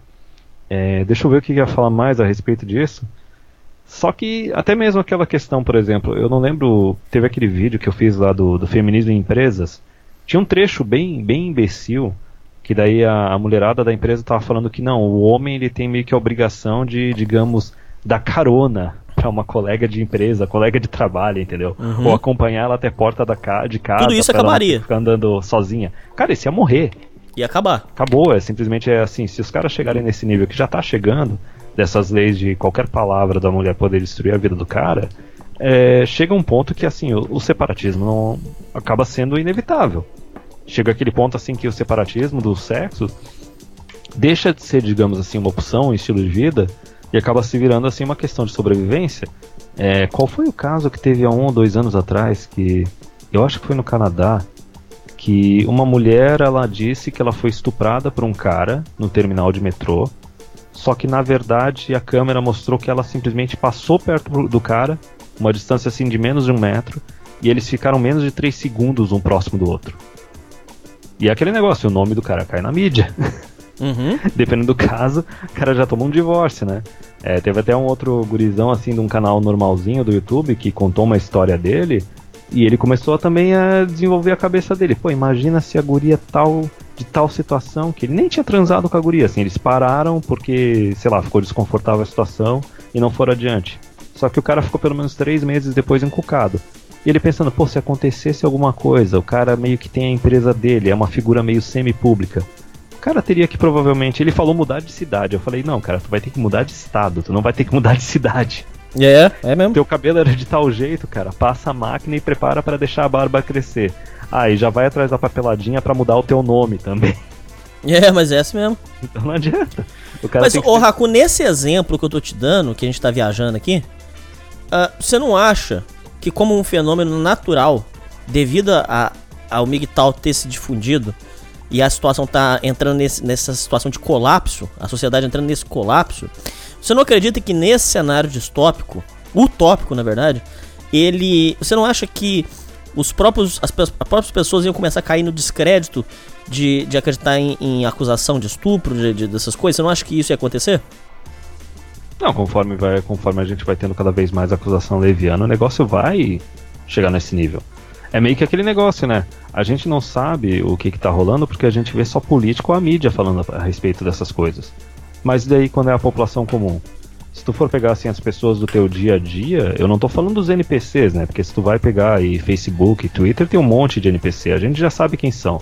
São as feministas e os cavaleiros de soja. Mas tu pega assim o pessoal cidadão comum, e eu tô falando assim, óbvio que principalmente mais homem, mas tem uma ou outra mulher perdida também nessa situação. O pessoal já fala assim, não, mas peraí, tem, o, tem um boletim de ocorrência? Tem evidência, entendeu? O que eu acho, o que me noja, na verdade, é quando chega aquele argumento emocional, que já teve conhecidos da minha vida pessoal que começaram com esse, né, essa ladainha, gente que eu cortei relações já faz bastantes anos, que era simplesmente isso, sei lá, eu acho que devia ser a épocazinha do comecinho do Me Too, alguma conhecida chegou em rede social falando que não sei o que, que foi estuprada quando era criança ou muito jovem e querendo basicamente é, incentivar esse negócio de endurecimento de leis, Sim. certo? E daí eu chegou uma hora assim, eu argumentei, era a época que eu ainda perdia tempo argumentando com esse pessoal.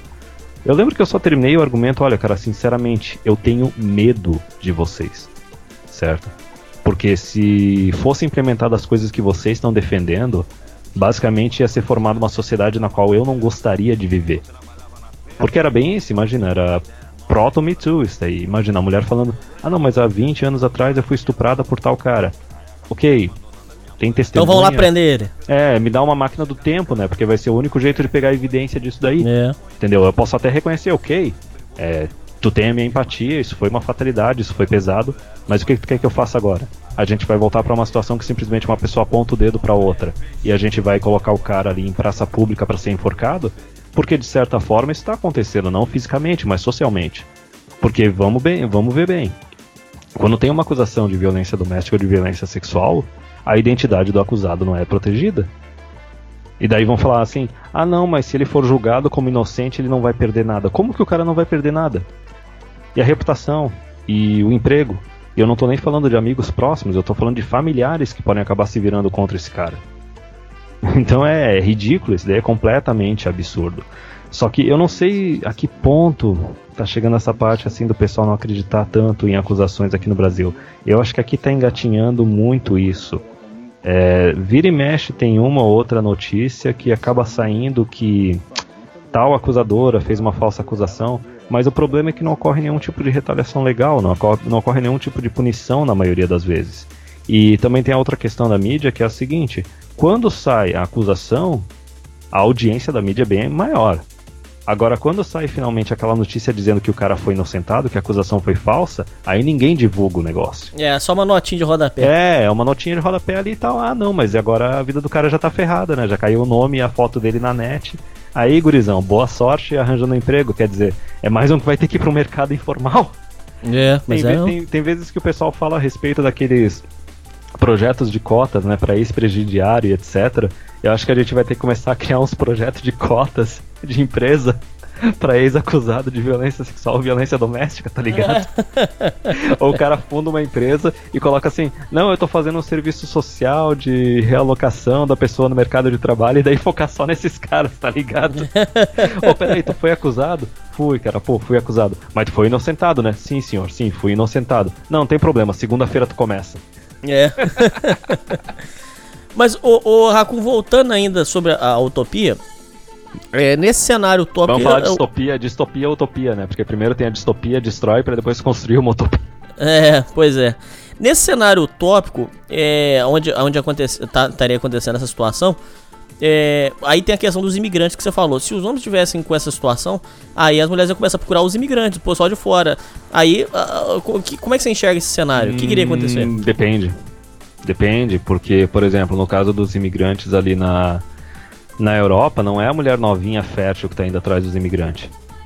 É a mulher velha encalhada que tá indo atrás dos imigrantes pra usar eles só como fuckboy, entendeu? Porque pra elas até é algo legal, né? Porque na Europa tem um monte de mulher velha que já costumava fazer turismo sexual na África ou na Ásia, né? Pra ir pra lá arranjar os garotinhos prostitutos. Só que daí agora é melhor, porque os garotinhos prostitutos estão vindo até elas, elas não precisam nem se dar o trabalho de sair do país. Hum, entendi. Só que, assim, aí tu pode falar assim, não, mas elas vão ir atrás dos imigrantes. Depende. É, tem uma questão meio polêmica que eu vou tratar agora, é o seguinte, se esses imigrantes eles forem de uma raça que é favorecida sexualmente, né, pela parte de pergamia das mulheres, elas podem até se relacionar com eles. Só que para se relacionar de uma forma séria, tem que ter a parte do status e do financeiro também, do dinheiro.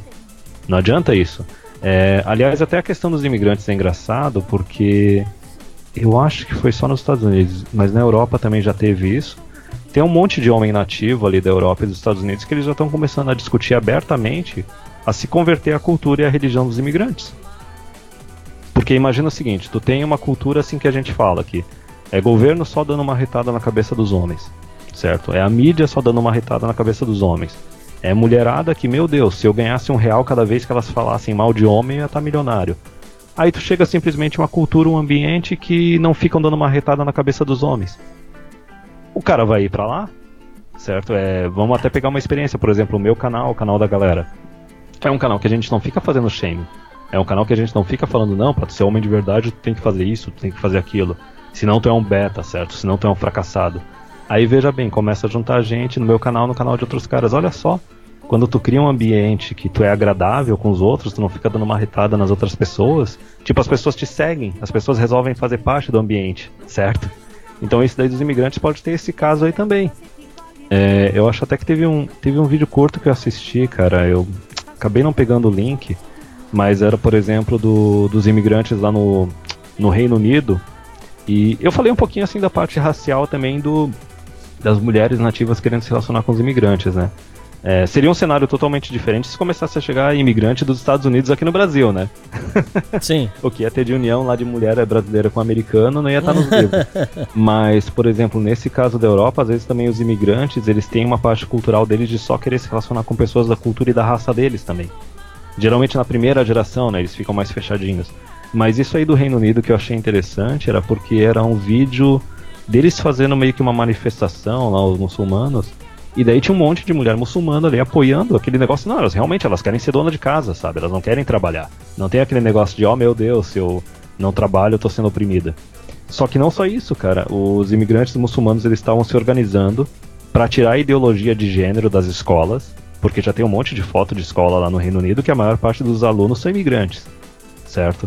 E não só isso, os caras estavam fazendo campanha de conscientização deles mesmo, antidrogas, etc. E até expulsando os trafica dos bairros, entendeu? Ah, é? Então tem essa dinâmica aí também. O pessoal acha, não, que é só imigrante pé rapado e não sei o que, cara. É, é aquilo que a gente meio que começou. A gente tá falando de uma sociedade que tá decaindo, que tá doente, e tem outra sociedade que tá saudável e tá se expandindo. Como é que a gente fala, ah, mas tá saudável e se expandindo? Cara, é a que tá gerando mais descendentes é a que está gerando descendentes o suficiente para expandir para outros territórios. Entendeu? É basicamente como tu comparar um bicho velho doente e um bicho saudável que está em fase de reprodução. Bom, então conclusão da, da história.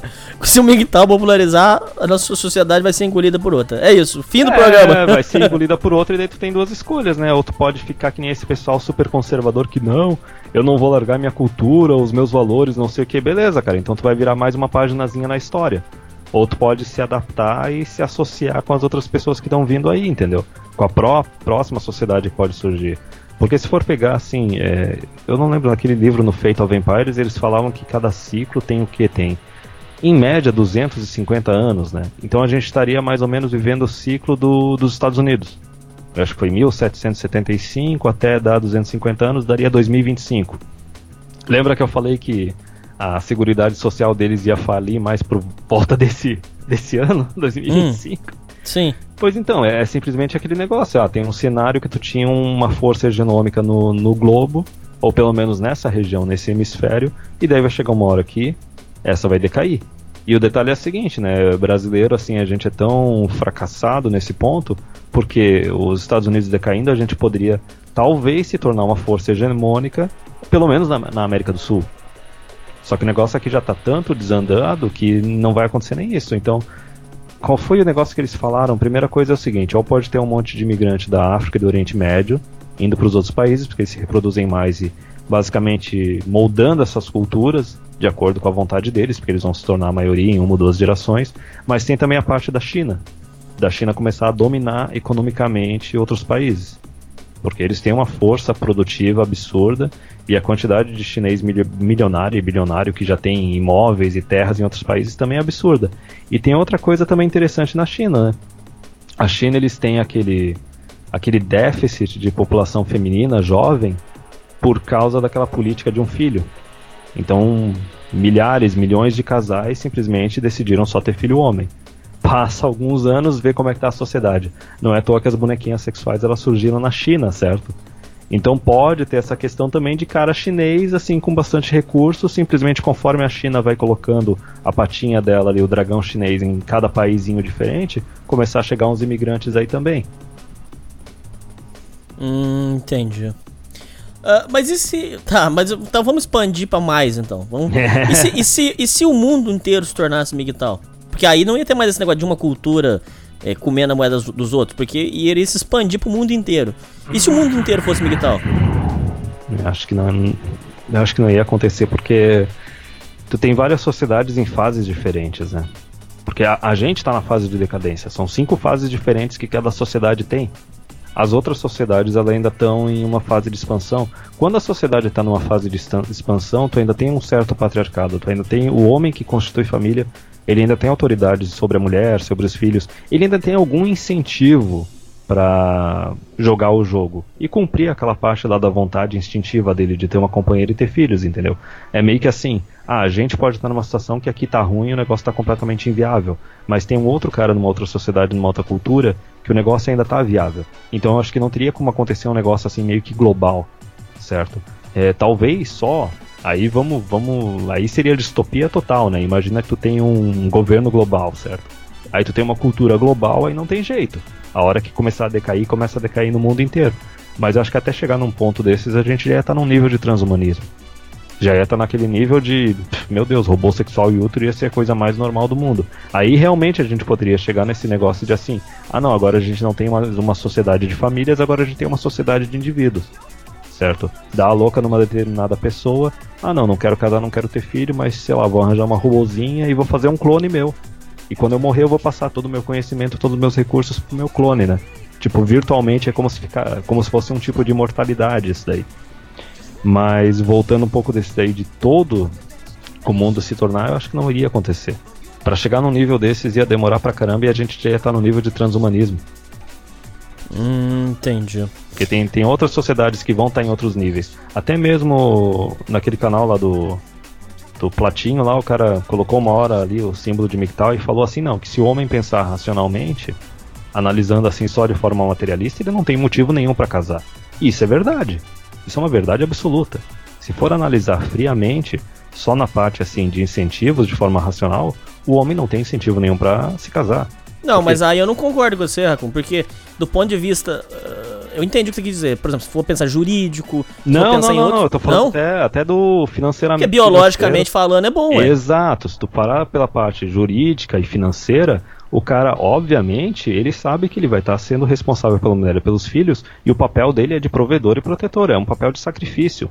Só que tirando esses outros lados, tem o lado biológico, tem o lado emocional que vai satisfazer ele, e daí pode fazer valer a pena para ele. Só que se for pegar só pensando friamente como se fosse um robô, não tem incentivo nenhum. Certo? Porque é aquele detalhe, né? No relacionamento familiar, a mulher é a receptora de recursos, né? E o homem é o produtor. É por isso que a gente até usa aquela definição, né? O amor feminino é um amor pragmático. A hora que o enquanto o cara tá tendo uma utilidade para ela, tá servindo ela, ela mantém o relacionamento. A hora que o cara não tem mais capacidade de prover utilidade ou recursos para ela, meu Deus, magicamente ela deixa de amar o cara. Já o homem, o amor dele é o, como é que é? Acho que é o ágape, que é a parte realmente do sacrifício. Entendeu? Quer dizer, vai ter aquele valor emocional, vai ter aquele valor instintivo. Mas se for pegar financeiramente e tudo mais, legalmente, não. Mas durante toda a história da, da humanidade, os homens fizeram isso. Por quê? Porque existem outros valores ali que, de certa forma, ele considera que isso traz benefício para a vida dele, né? Tanto que a gente até falou assim, mesmo que mesmo que, digamos assim, 80% dos caras se tornassem conscientes, ainda assim ia ter uma grande fatia que ia tentar ainda contornar a situação de qualquer jeito, se proteger, se defender de qualquer jeito, porque a vontade dele de ter uma companheira ou de ter descendentes é tão grande que faria ele correr o risco. Entendi. Uh, então, agora fazendo um resumão, mega resumão. Então, eu quero que você me corrija se eu tiver alguma coisa. Se eu entendi alguma coisa errada. Então, mega resumão aqui. Sociedade se torna insuportável para os homens, é, nessa utopia nossa aqui. Sociedade se torna insuportável para os homens, os homens começam a procurar migtal, o Estado começa a reagir, começa a bombardear os homens, começa a ter união estável de namoro, é, começa a perseguir. Os homens ficam mais putos, sofrem mais e decidem. É, aí começa um estado de, de, de, da verdadeira misoginia aonde os homens realmente não suportam mais, não tem mais, não, não, querem mais ter convívio. Aí, lógico, entraria as bonecas sexuais, como você falou, entraria no estado de, de misoginia. E aí uma outra sociedade viria e tomaria conta e, e, aí começaria um novo tempo, seria isso? Sim, mesmo porque esses homens na situação que eles vão chegar, assim, de, de ter uma versão grande pra caramba ao Estado e às mulheres, até o Pondé já falou isso, que conforme a sociedade se torna mais misândrica, os homens eles acabam é, se afastando de mulheres e até perdendo a atração por elas. Porque tu tem, tu vê, ele gosta de falar, né, das mulheres fálicas, né? Que é a mulher que é um bando de homenzinho defeituoso, né? Porque elas querem pagar de machão a vida inteira. E daí o homem já não sente atração nenhuma por elas nesse ponto. Esses homens, eles, eles não iam, não só eles não iam ter incentivo nenhum para tentar manter uma cultura, por que, que tu vai querer manter uma cultura que só martela em cima de ti? Por que, que tu vai querer defender um governo que só ferra contigo, certo? Por que, que tu vai querer, sei lá, proteger e prover mulheres que de certa forma te desprezam? Porque isso é uma coisa que a gente não abordou aqui, é o seguinte, cara.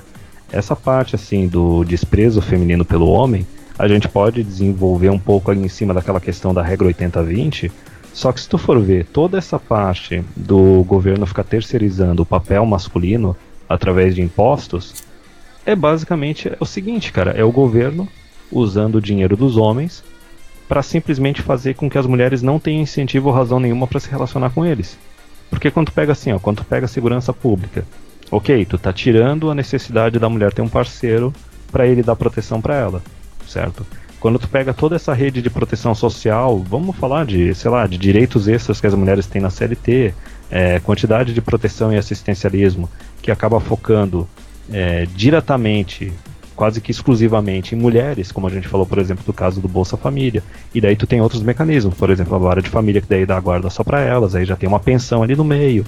Agora esses outros mecanismos de proteção que o governo está querendo criar agora, de ah, a mulher se separa do cara e fica com o imóvel, certo? Enquanto está rolando uma falsa acusação, o Estado pega e paga uma pensão para ela. A questão é a seguinte: quando o Estado está simplesmente pegando o dinheiro dos caras, É, voltou a dar chiado, dá uma. Aí, pronto. para dar a proteção para elas e a provisão para elas, elas não têm motivo para se relacionar com os caras. E conforme os caras fossem, forem se tornando conscientes, eles vão perceber isso. Eles vão perceber: não, peraí, a gente sabe como é que a mulherada opera. A gente sabe que para ela se relacionar com o cara, ela tem que achar um cara que tá no mesmo nível que ela, pelo menos, ou acima dela, e o cara tem que ter recursos para atrair e manter ela. Só que em compensação o Estado tá tirando os seus recursos e tá dando para ela por fora, certo? Para que ela não tenha razão para se relacionar contigo e não só isso. Ela pode ficar livre para se relacionar com qualquer outro homem. Daí a gente tem a questão das mulheres divorciadas e mães solteiras, etc.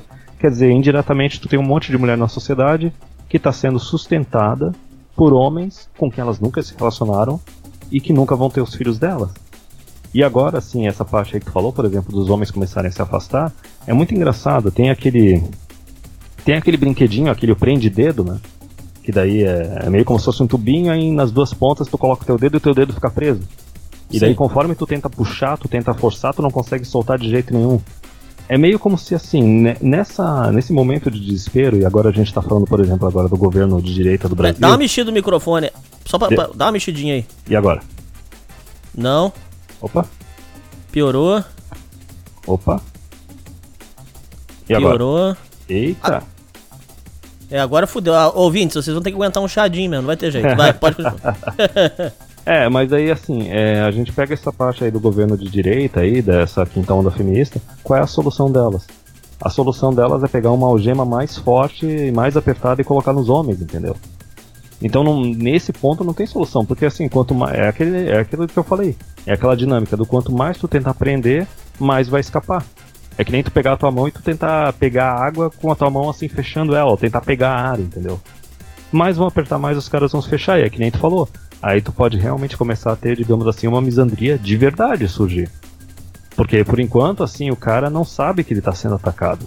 Até algumas décadas atrás, o cara ainda não estava sendo atacado. Mas quando o negócio começa a se tornar descarado, começa a se tornar uma guerra aberta, não tô falando que assim, ah, vai começar a ter cara simplesmente é, cometendo loucuras, entendeu? Fazendo barbáries, porque isso daí não. Isso daí é babaquice feminista, sei lá, minoria da minoria dos homens fariam uma coisa dessas, né? É que nem quando adoram falar assim de que todo cara é homicida ou estuprador em potencial. A quantidade de homem que faz isso não chega nem a 1%. Então até mesmo numa situação dessas que a mulher, a mulherada e o Estado começassem a prensar cada vez mais homens, o cara ia tentar arranjar um outro, um outro jeito de viver, buscar uma outra alternativa, um jeito de se defender. E eu acho que dificilmente o cara chegaria num ponto de começar a cometer algo extremo. No máximo que poderia acontecer é isso, é basicamente aquela. Como é que era aquele termo? De resistência não violenta? Então, basicamente Sim, seria isso. é, é. É isso que eu ia falar, do, do Mahatma Gandhi. É, seria, seria uma resistência não violenta e, de certa forma, um comportamento de infiltrado querendo que alguma outra cultura chegue e domine. Na verdade, isso que, que eu faço, que você faz, já é uma resistência pacífica. A gente não tá. A gente tá só dizendo, se cuida, cuida de você, se proteja, não é isso? É, na verdade, é, eu até comecei a pegar mais pesado isso a partir do ano passado, quando eu vi que estava começando a rolar aqui no Brasil essa ideiazinha de a mulher ela quer namorar com o cara ou quer noivar com o cara e o cara não quer relacionamento com ela e daí quando ela escuta esse não já começa a querer fazer uma falsa acusação, entendeu?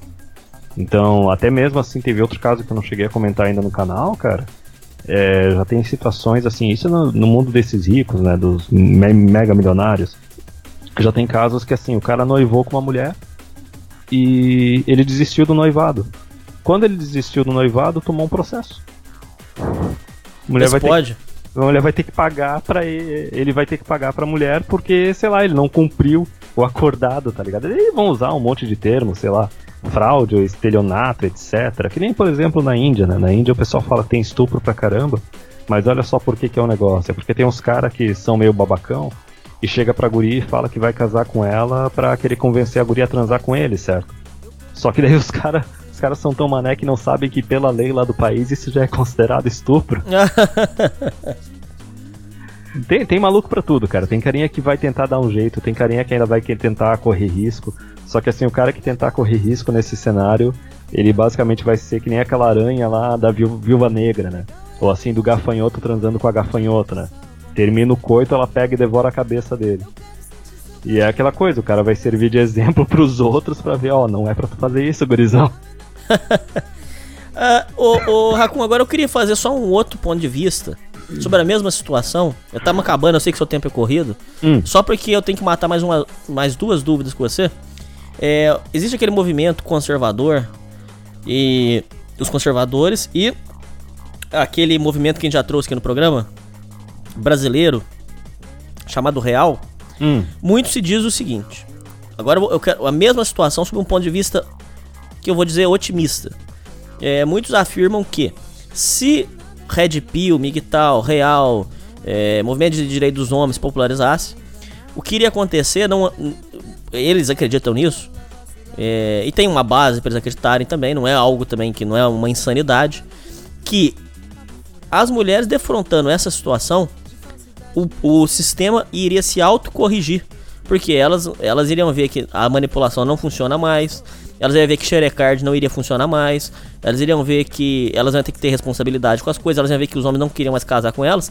E o, agora um, um ponto de vista otimista, o próprio sistema se, se auto é, reestruturaria, é, poderíamos dizer até que a, a doença se, se, se autocuraria e iria acabar. Inclusive, alguns afirmam que, por exemplo, assim, em um ano, se os homens, todos os homens boicotassem, em um ano, o sistema se autocorrigiria e voltava a, a ser o que era normal.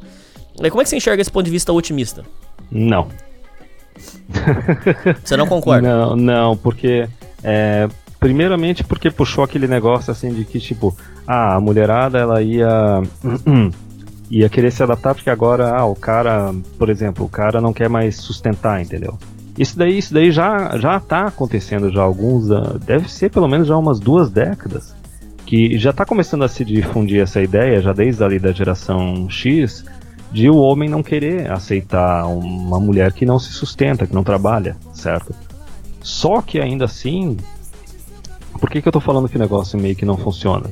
Porque se tu for ver em tudo, elas podem duas coisas, ou elas vão se rachar totalmente, porque não vão conseguir se tornar independente, ou não vão querer se tornar independentes, e daí elas vão ficar sobrando. E a gente já sabe o que, que acontece. A mulherada que vai encalhar depois e vai pedir assistência para o Estado.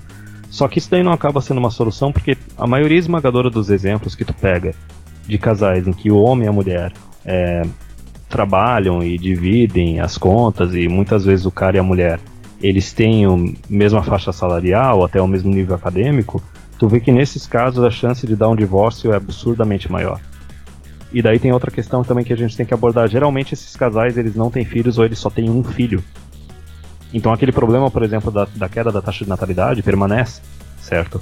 Porque por um lado assim, beleza, pro homem tá tranquilo porque ele tem aquele instinto de querer ser o provedor e tudo mais. Só que nessa situação ele pode simplesmente largar um pouco esse instinto e relaxar, não ser mais aquele responsável principal pela provisão e proteção da família. Só que a mulher, por outro lado, ela tem aquele instinto de querer arranjar o cara que vai ficar só dando recursos para ela, ela vai ficar cuidando da casa e dos filhos, certo? E a partir do momento que tu coloca ela para fazer as duas coisas, não dá certo. Elas começam a surtar, elas começam a detonar com relacionamento, como a gente já escutou inúmeras histórias. E daí elas se tornam meio que aquele ser que não consegue fazer nenhuma das duas coisas direito. não consegue trabalhar direito e não consegue cuidar do marido e dos filhos direito, certo? O dia, Certo. só tem, o dia só tem 24 horas. Então isso pra mim parece meio que aquela mesma ideia que não só o pessoal da Real, mas o pessoal da Voice for Men e até alguns conservadores ficam defendendo essa ideia de que não, as mulheres também elas vão se tornar igualitárias, igualitárias no sentido de assumir as mesmas responsabilidades. Não, porque em outras sociedades historicamente, quando chegou esse momento de ah, agora a gente tem que assumir as mesmas responsabilidades que os homens e ter um relacionamento de igual para igual, elas não quiseram fazer isso. Elas quiseram de tudo quanto é jeito voltar àquele papel anterior que tinha de ser dependente, certo?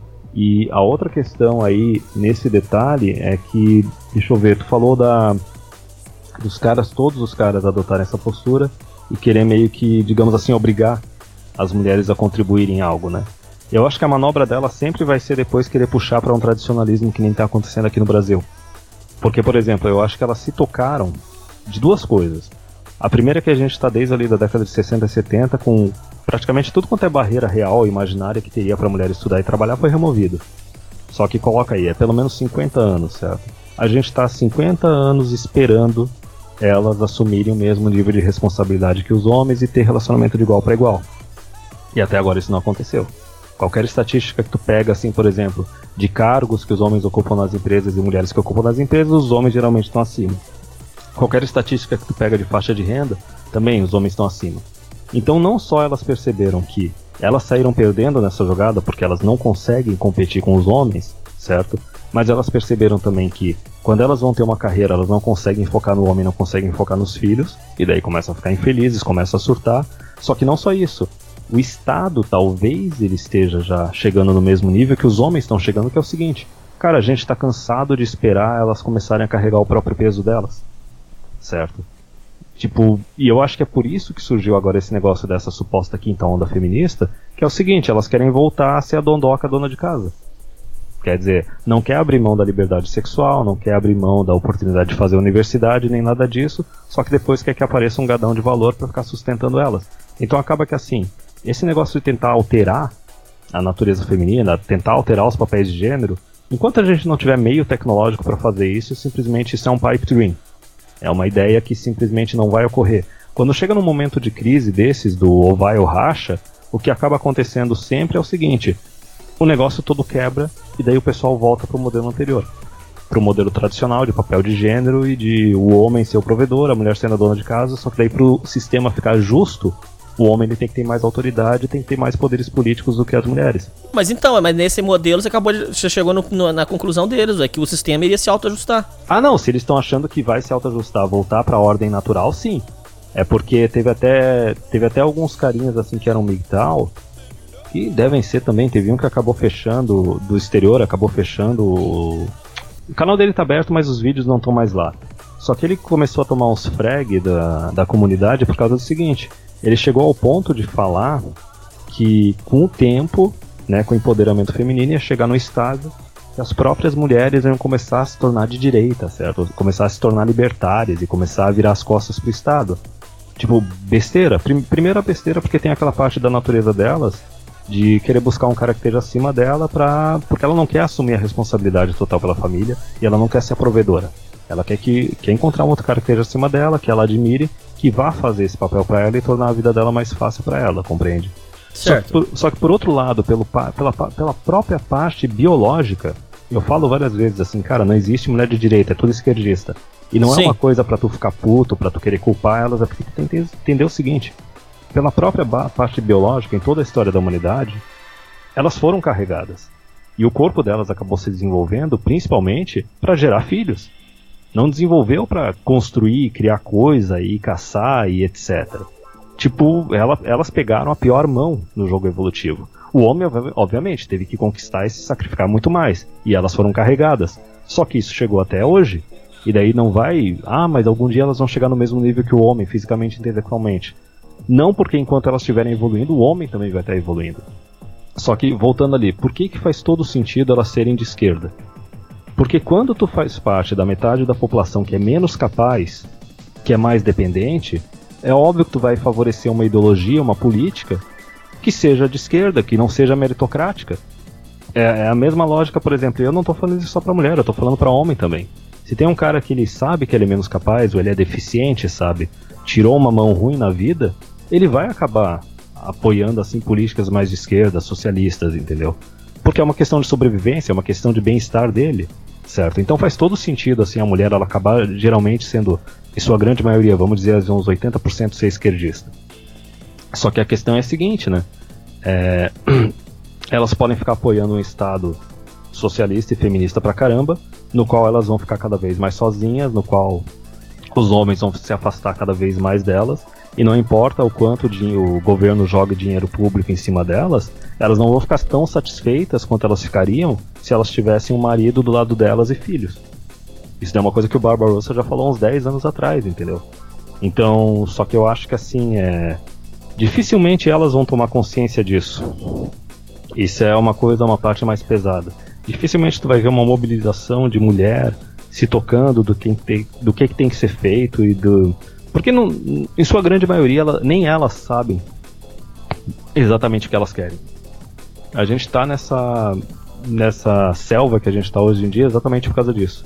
A gente deu poder político para elas, só que a gente deu poder político para elas, sendo que em nenhum momento da história da humanidade elas foram responsáveis por si mesmas ou responsáveis por famílias, e no final das contas nem elas sabem direito o que, que elas querem da vida.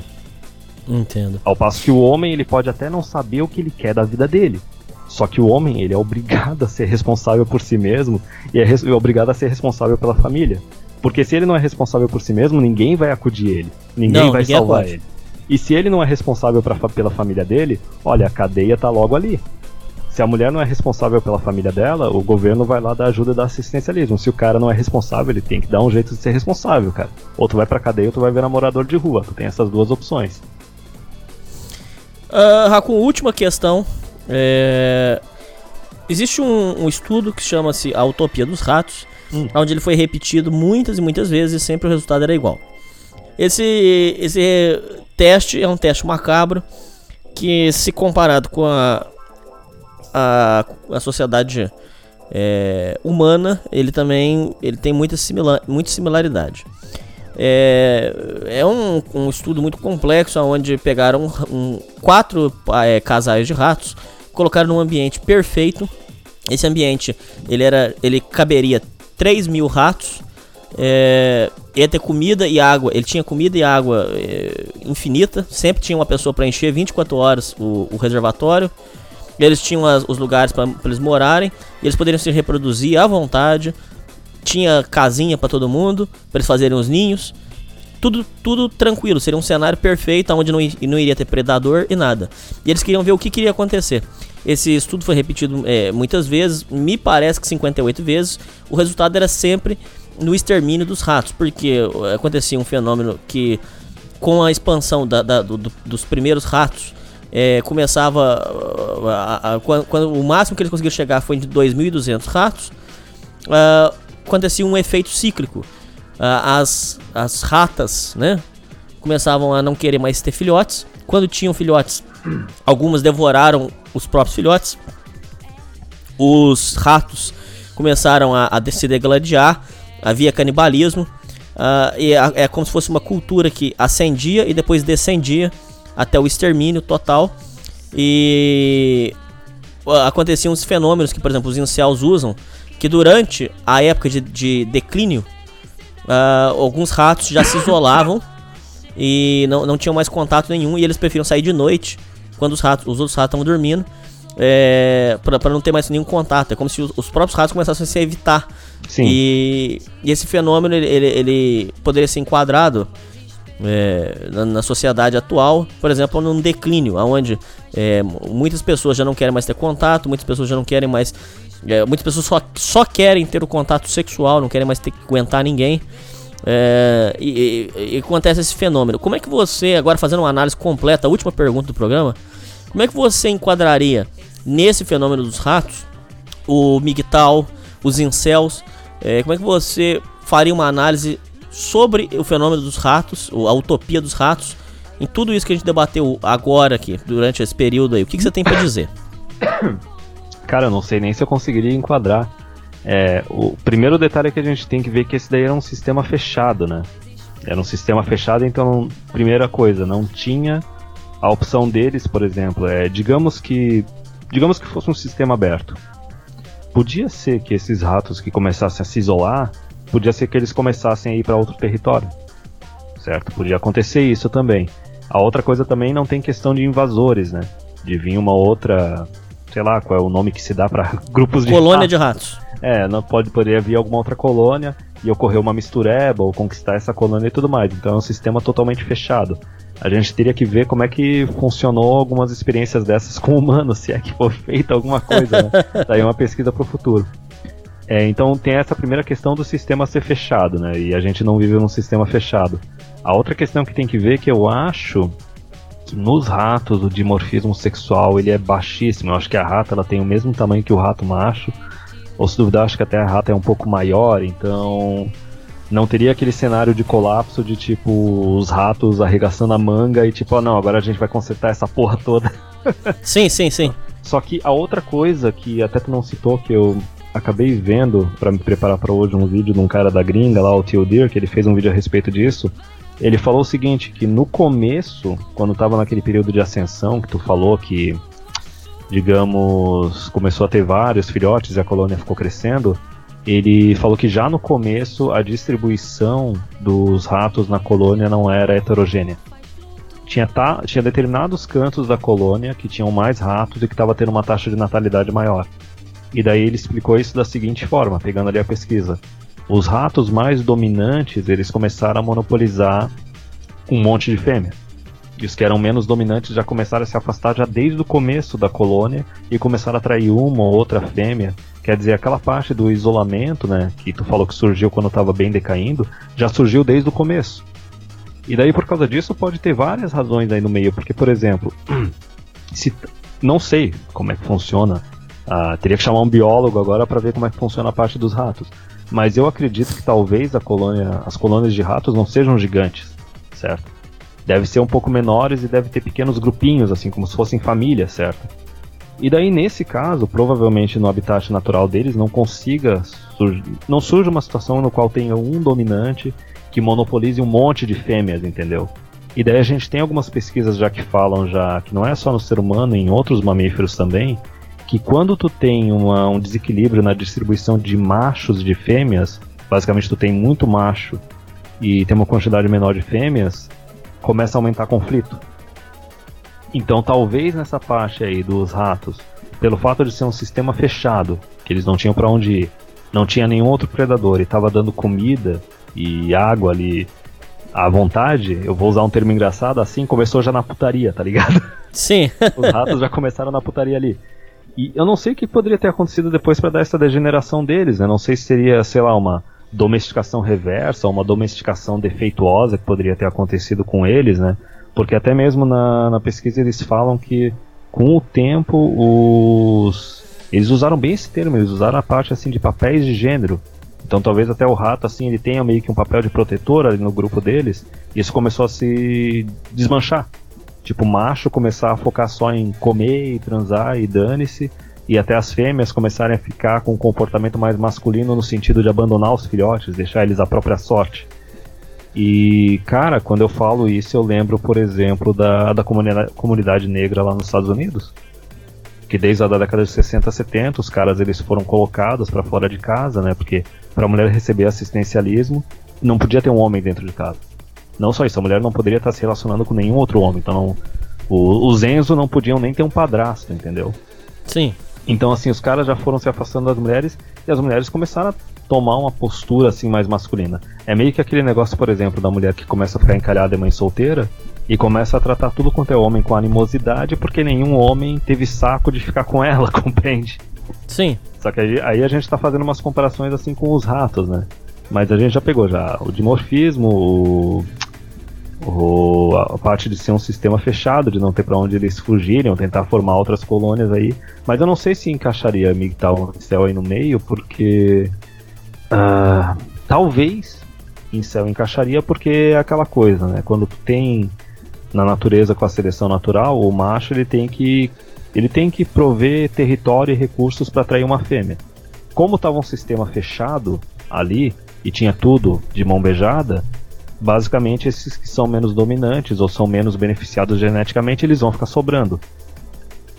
E cara, eu falei que eu não ia conseguir encaixar MGTOW em céu nisso, mas eu acabei de conseguir encaixar isso. Porque teve um vídeo que eu fiz ano passado é, que foi meio que o seguinte. Primeiro eu fiz um vídeo dizendo que todo sexo é transacional. O cara acha assim que não, mas eu não tô pagando a conta, então eu não tô pagando. É, mas de certa forma tu tá pagando, porque se tu tem que gastar para ir em tal lugar com a guria, mesmo dividindo a conta, tu tá pagando de certa forma. Ah, Muitas sim, vezes o- com certeza. Muitas vezes o cara vai pra um lugar que ele não gosta tanto, não tá afim de ir, mas a guria gosta, então ele acaba indo pra receber o benefício depois. Então ele tá pagando. Entendeu? O cara tá fazendo uma academia pra ficar com o shape lá pra atrair, atrair mulher, ele tá pagando. Tá se vestindo de determinada forma, ele tá pagando. Então aí que eu falei, todo, todo sexo ele é transacional. Até mesmo esses PUA lá, ou esses gurus da sedução, eles vão falar, não, mas eu não tô pagando. Aham, e quanto tempo da tua vida tu tá dedicando, quanto dinheiro todo mês tu tá dedicando pra se tornar esse carinha que fica atraindo mulher, certo? E daí, nesse raciocínio ali do. da parte que todo, todo sexo é transacional, eu lembro que eu fiz um outro vídeo depois que eu cheguei à seguinte conclusão: por que, que a gente tá nesse sistema atual de regra 80-20 e por que, que tá uma putaria desenfreada? Por causa do seguinte, é uma conclusão que eu tirei depois, enquanto eu fazia o canal, que era que toda mulher, para ela. para ela. pro cara conseguir conquistar e manter a mulher, ela tem que depender fisicamente e ou, e, ou financeiramente dele, certo? A partir do momento que tu tem empoderamento feminino, tu tem um estado de bem-estar social gigante, segurança pública, etc., até a segurança pública absurda, né, que qualquer coisa pode ser um assédio, qualquer desconforto da mulher já tem que chamar a polícia, etc., escambau, o que que acontece? Toda a necessidade da mulher de proteção e provisão já está satisfeita. Resumindo, qual é a necessidade de ficar sobrando? Ah não, ela quer simplesmente agora ter o cara que vai ser o mais, atraente, mais fisicamente atraente. Então daí surge automaticamente a regra 80-20. Por quê? Se a necessidade dela de proteção e de provisão já está sendo satisfeita, o que, que sobra depois disso? É só o hedonismo. É só o Aí entra, na, co- aí entra no- na utopia dos ratos, diretamente. Exatamente. E pega também MGTOW e pega também Incel, porque é exatamente isso. Na utopia dos ratos, se eles estivessem num ambiente que tivesse que se proteger de predador, tivesse que conquistar recurso, tivesse que manter território, automaticamente as fêmeas. Primeiro lugar que provavelmente um macho dominante, ele não ia ter condições de acumular recurso e território suficiente para dar conta de um monte de fêmea. Certo? Mesmo sendo o mais dominante possível, sei lá, ele ia ter uma meia dúzia de fêmeas, ia ter que ralar pra caramba pra conseguir dar conta delas todas. Não tô falando sexualmente, tô falando de recursos. Vai saber, né? Numa dessas rato deve ser que nem coelho, né? Deve conseguir ficar o dia inteiro fazendo negócio. Mas, enfim. Então, nessa parte dos ratos, até mesmo na nossa sociedade, o negócio acaba acontecendo isso. Só que daí é, tem aquela dinâmica, né? É, e é engraçado a gente estar encaixando, porque da mesma forma que aconteceu ali na sociedade dos ratos, veja bem, as fêmeas elas começaram também a cuidar dos filhotes sozinhas. Né? Os machos começaram a focar só em comida e transa e etc. Será que isso está batendo com algo que acontece na nossa sociedade? Porque, por Ué. exemplo, Ah, porque, por exemplo, é, a nossa sociedade não é poligâmica, né? Ela é teoricamente, teoricamente monogâmica. Rola uma poligamia total por fora. Só que veja bem, a mulher ela tem a proteção e a provisão através do Estado, através do empoderamento feminino, e daí elas começam a ir atrás só do cara dominante. E daí tu pode ter às vezes um cara dominante que está monopolizando duas, três mulheres diferentes, certo? Só que daí esse cara também ele não tá casado com nenhuma dessas mulheres. Ele não tá participando da vida dela, não tá participando da vida dos filhos. E é a mesma coisa que aconteceu na Utopia dos Ratos, entendeu? mesma coisa. É a mesma coisa, entendeu?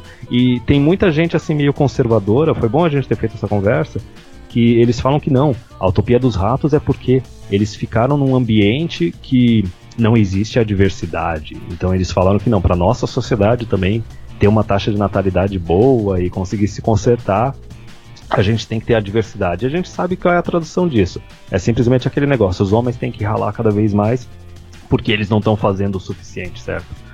Só que se tu analisa por outra dinâmica, essa questão aí, por exemplo, da utopia dos ratos com a nossa sociedade, é basicamente o seguinte: é...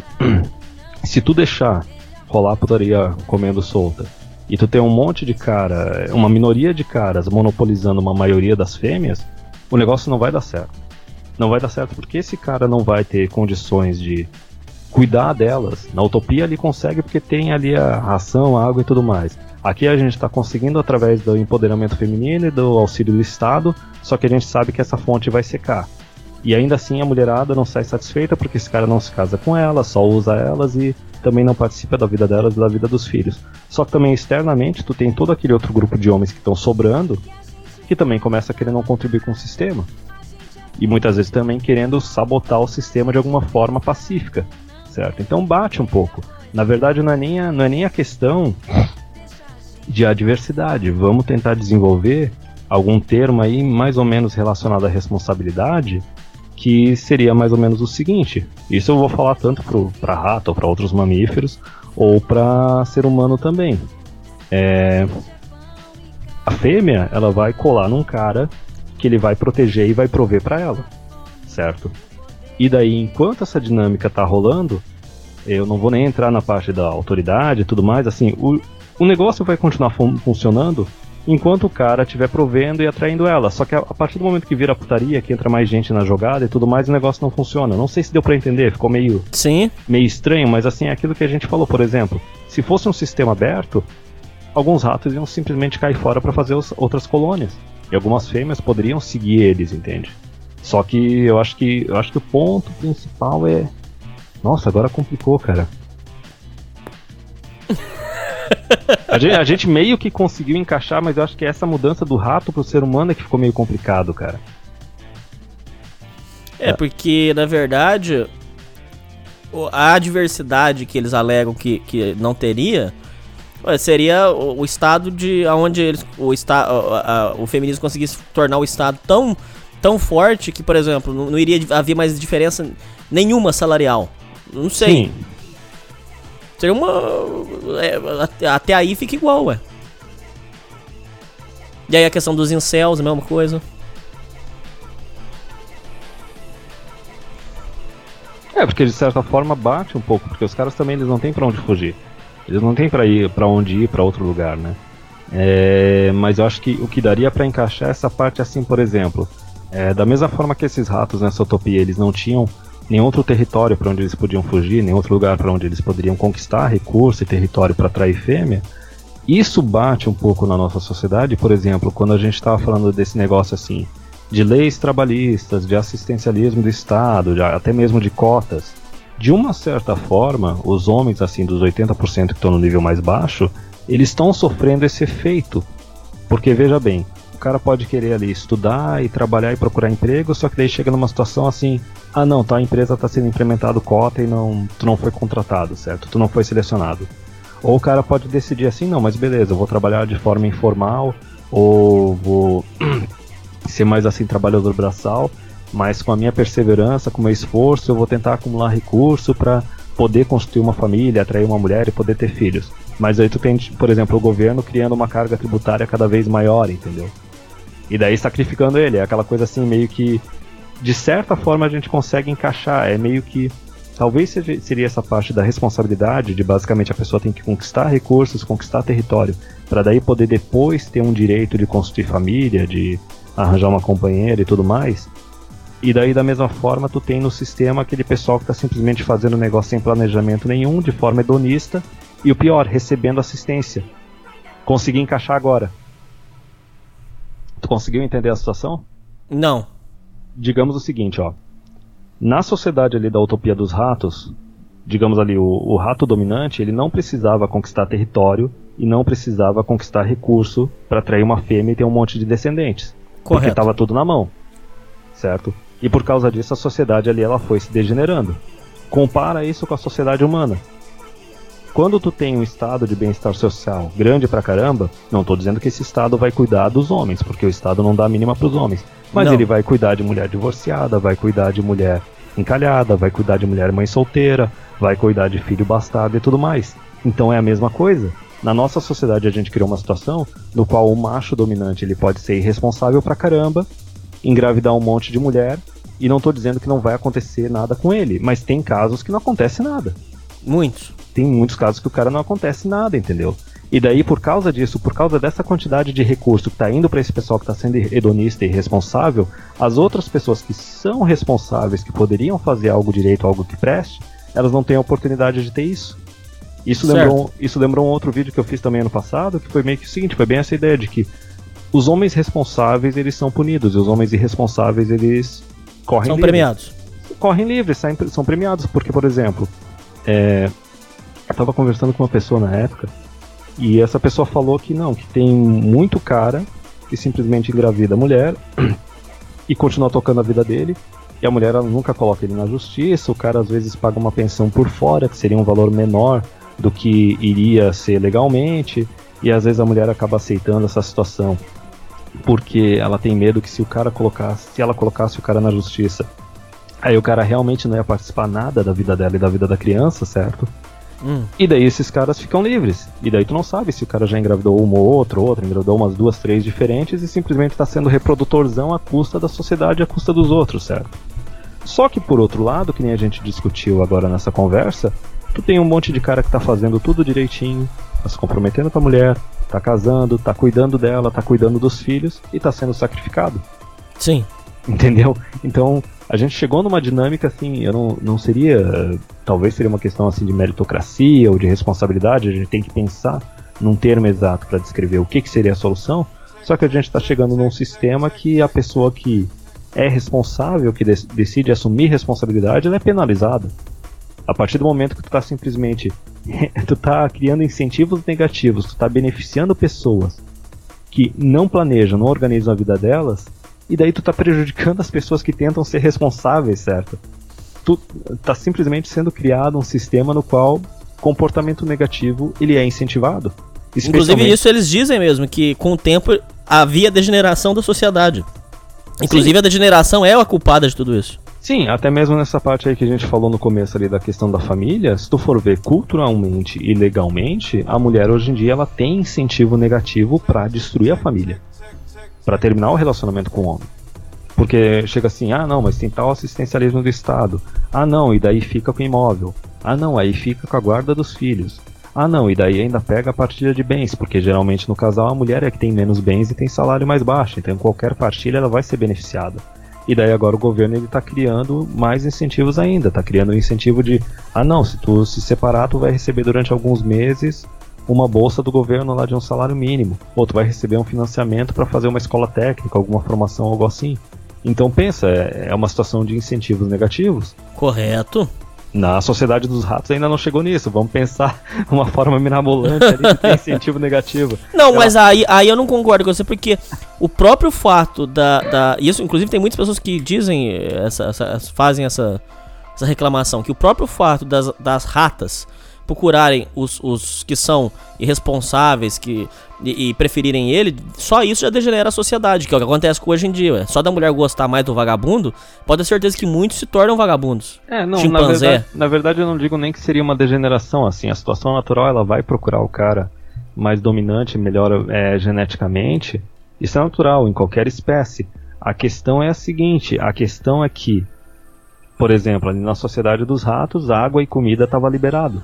Então é o seguinte, ela podia se relacionar com quem ela bem entendesse e ela não ia ter que lidar com as consequências negativas caso o negócio não desse certo. Correto. Compreende?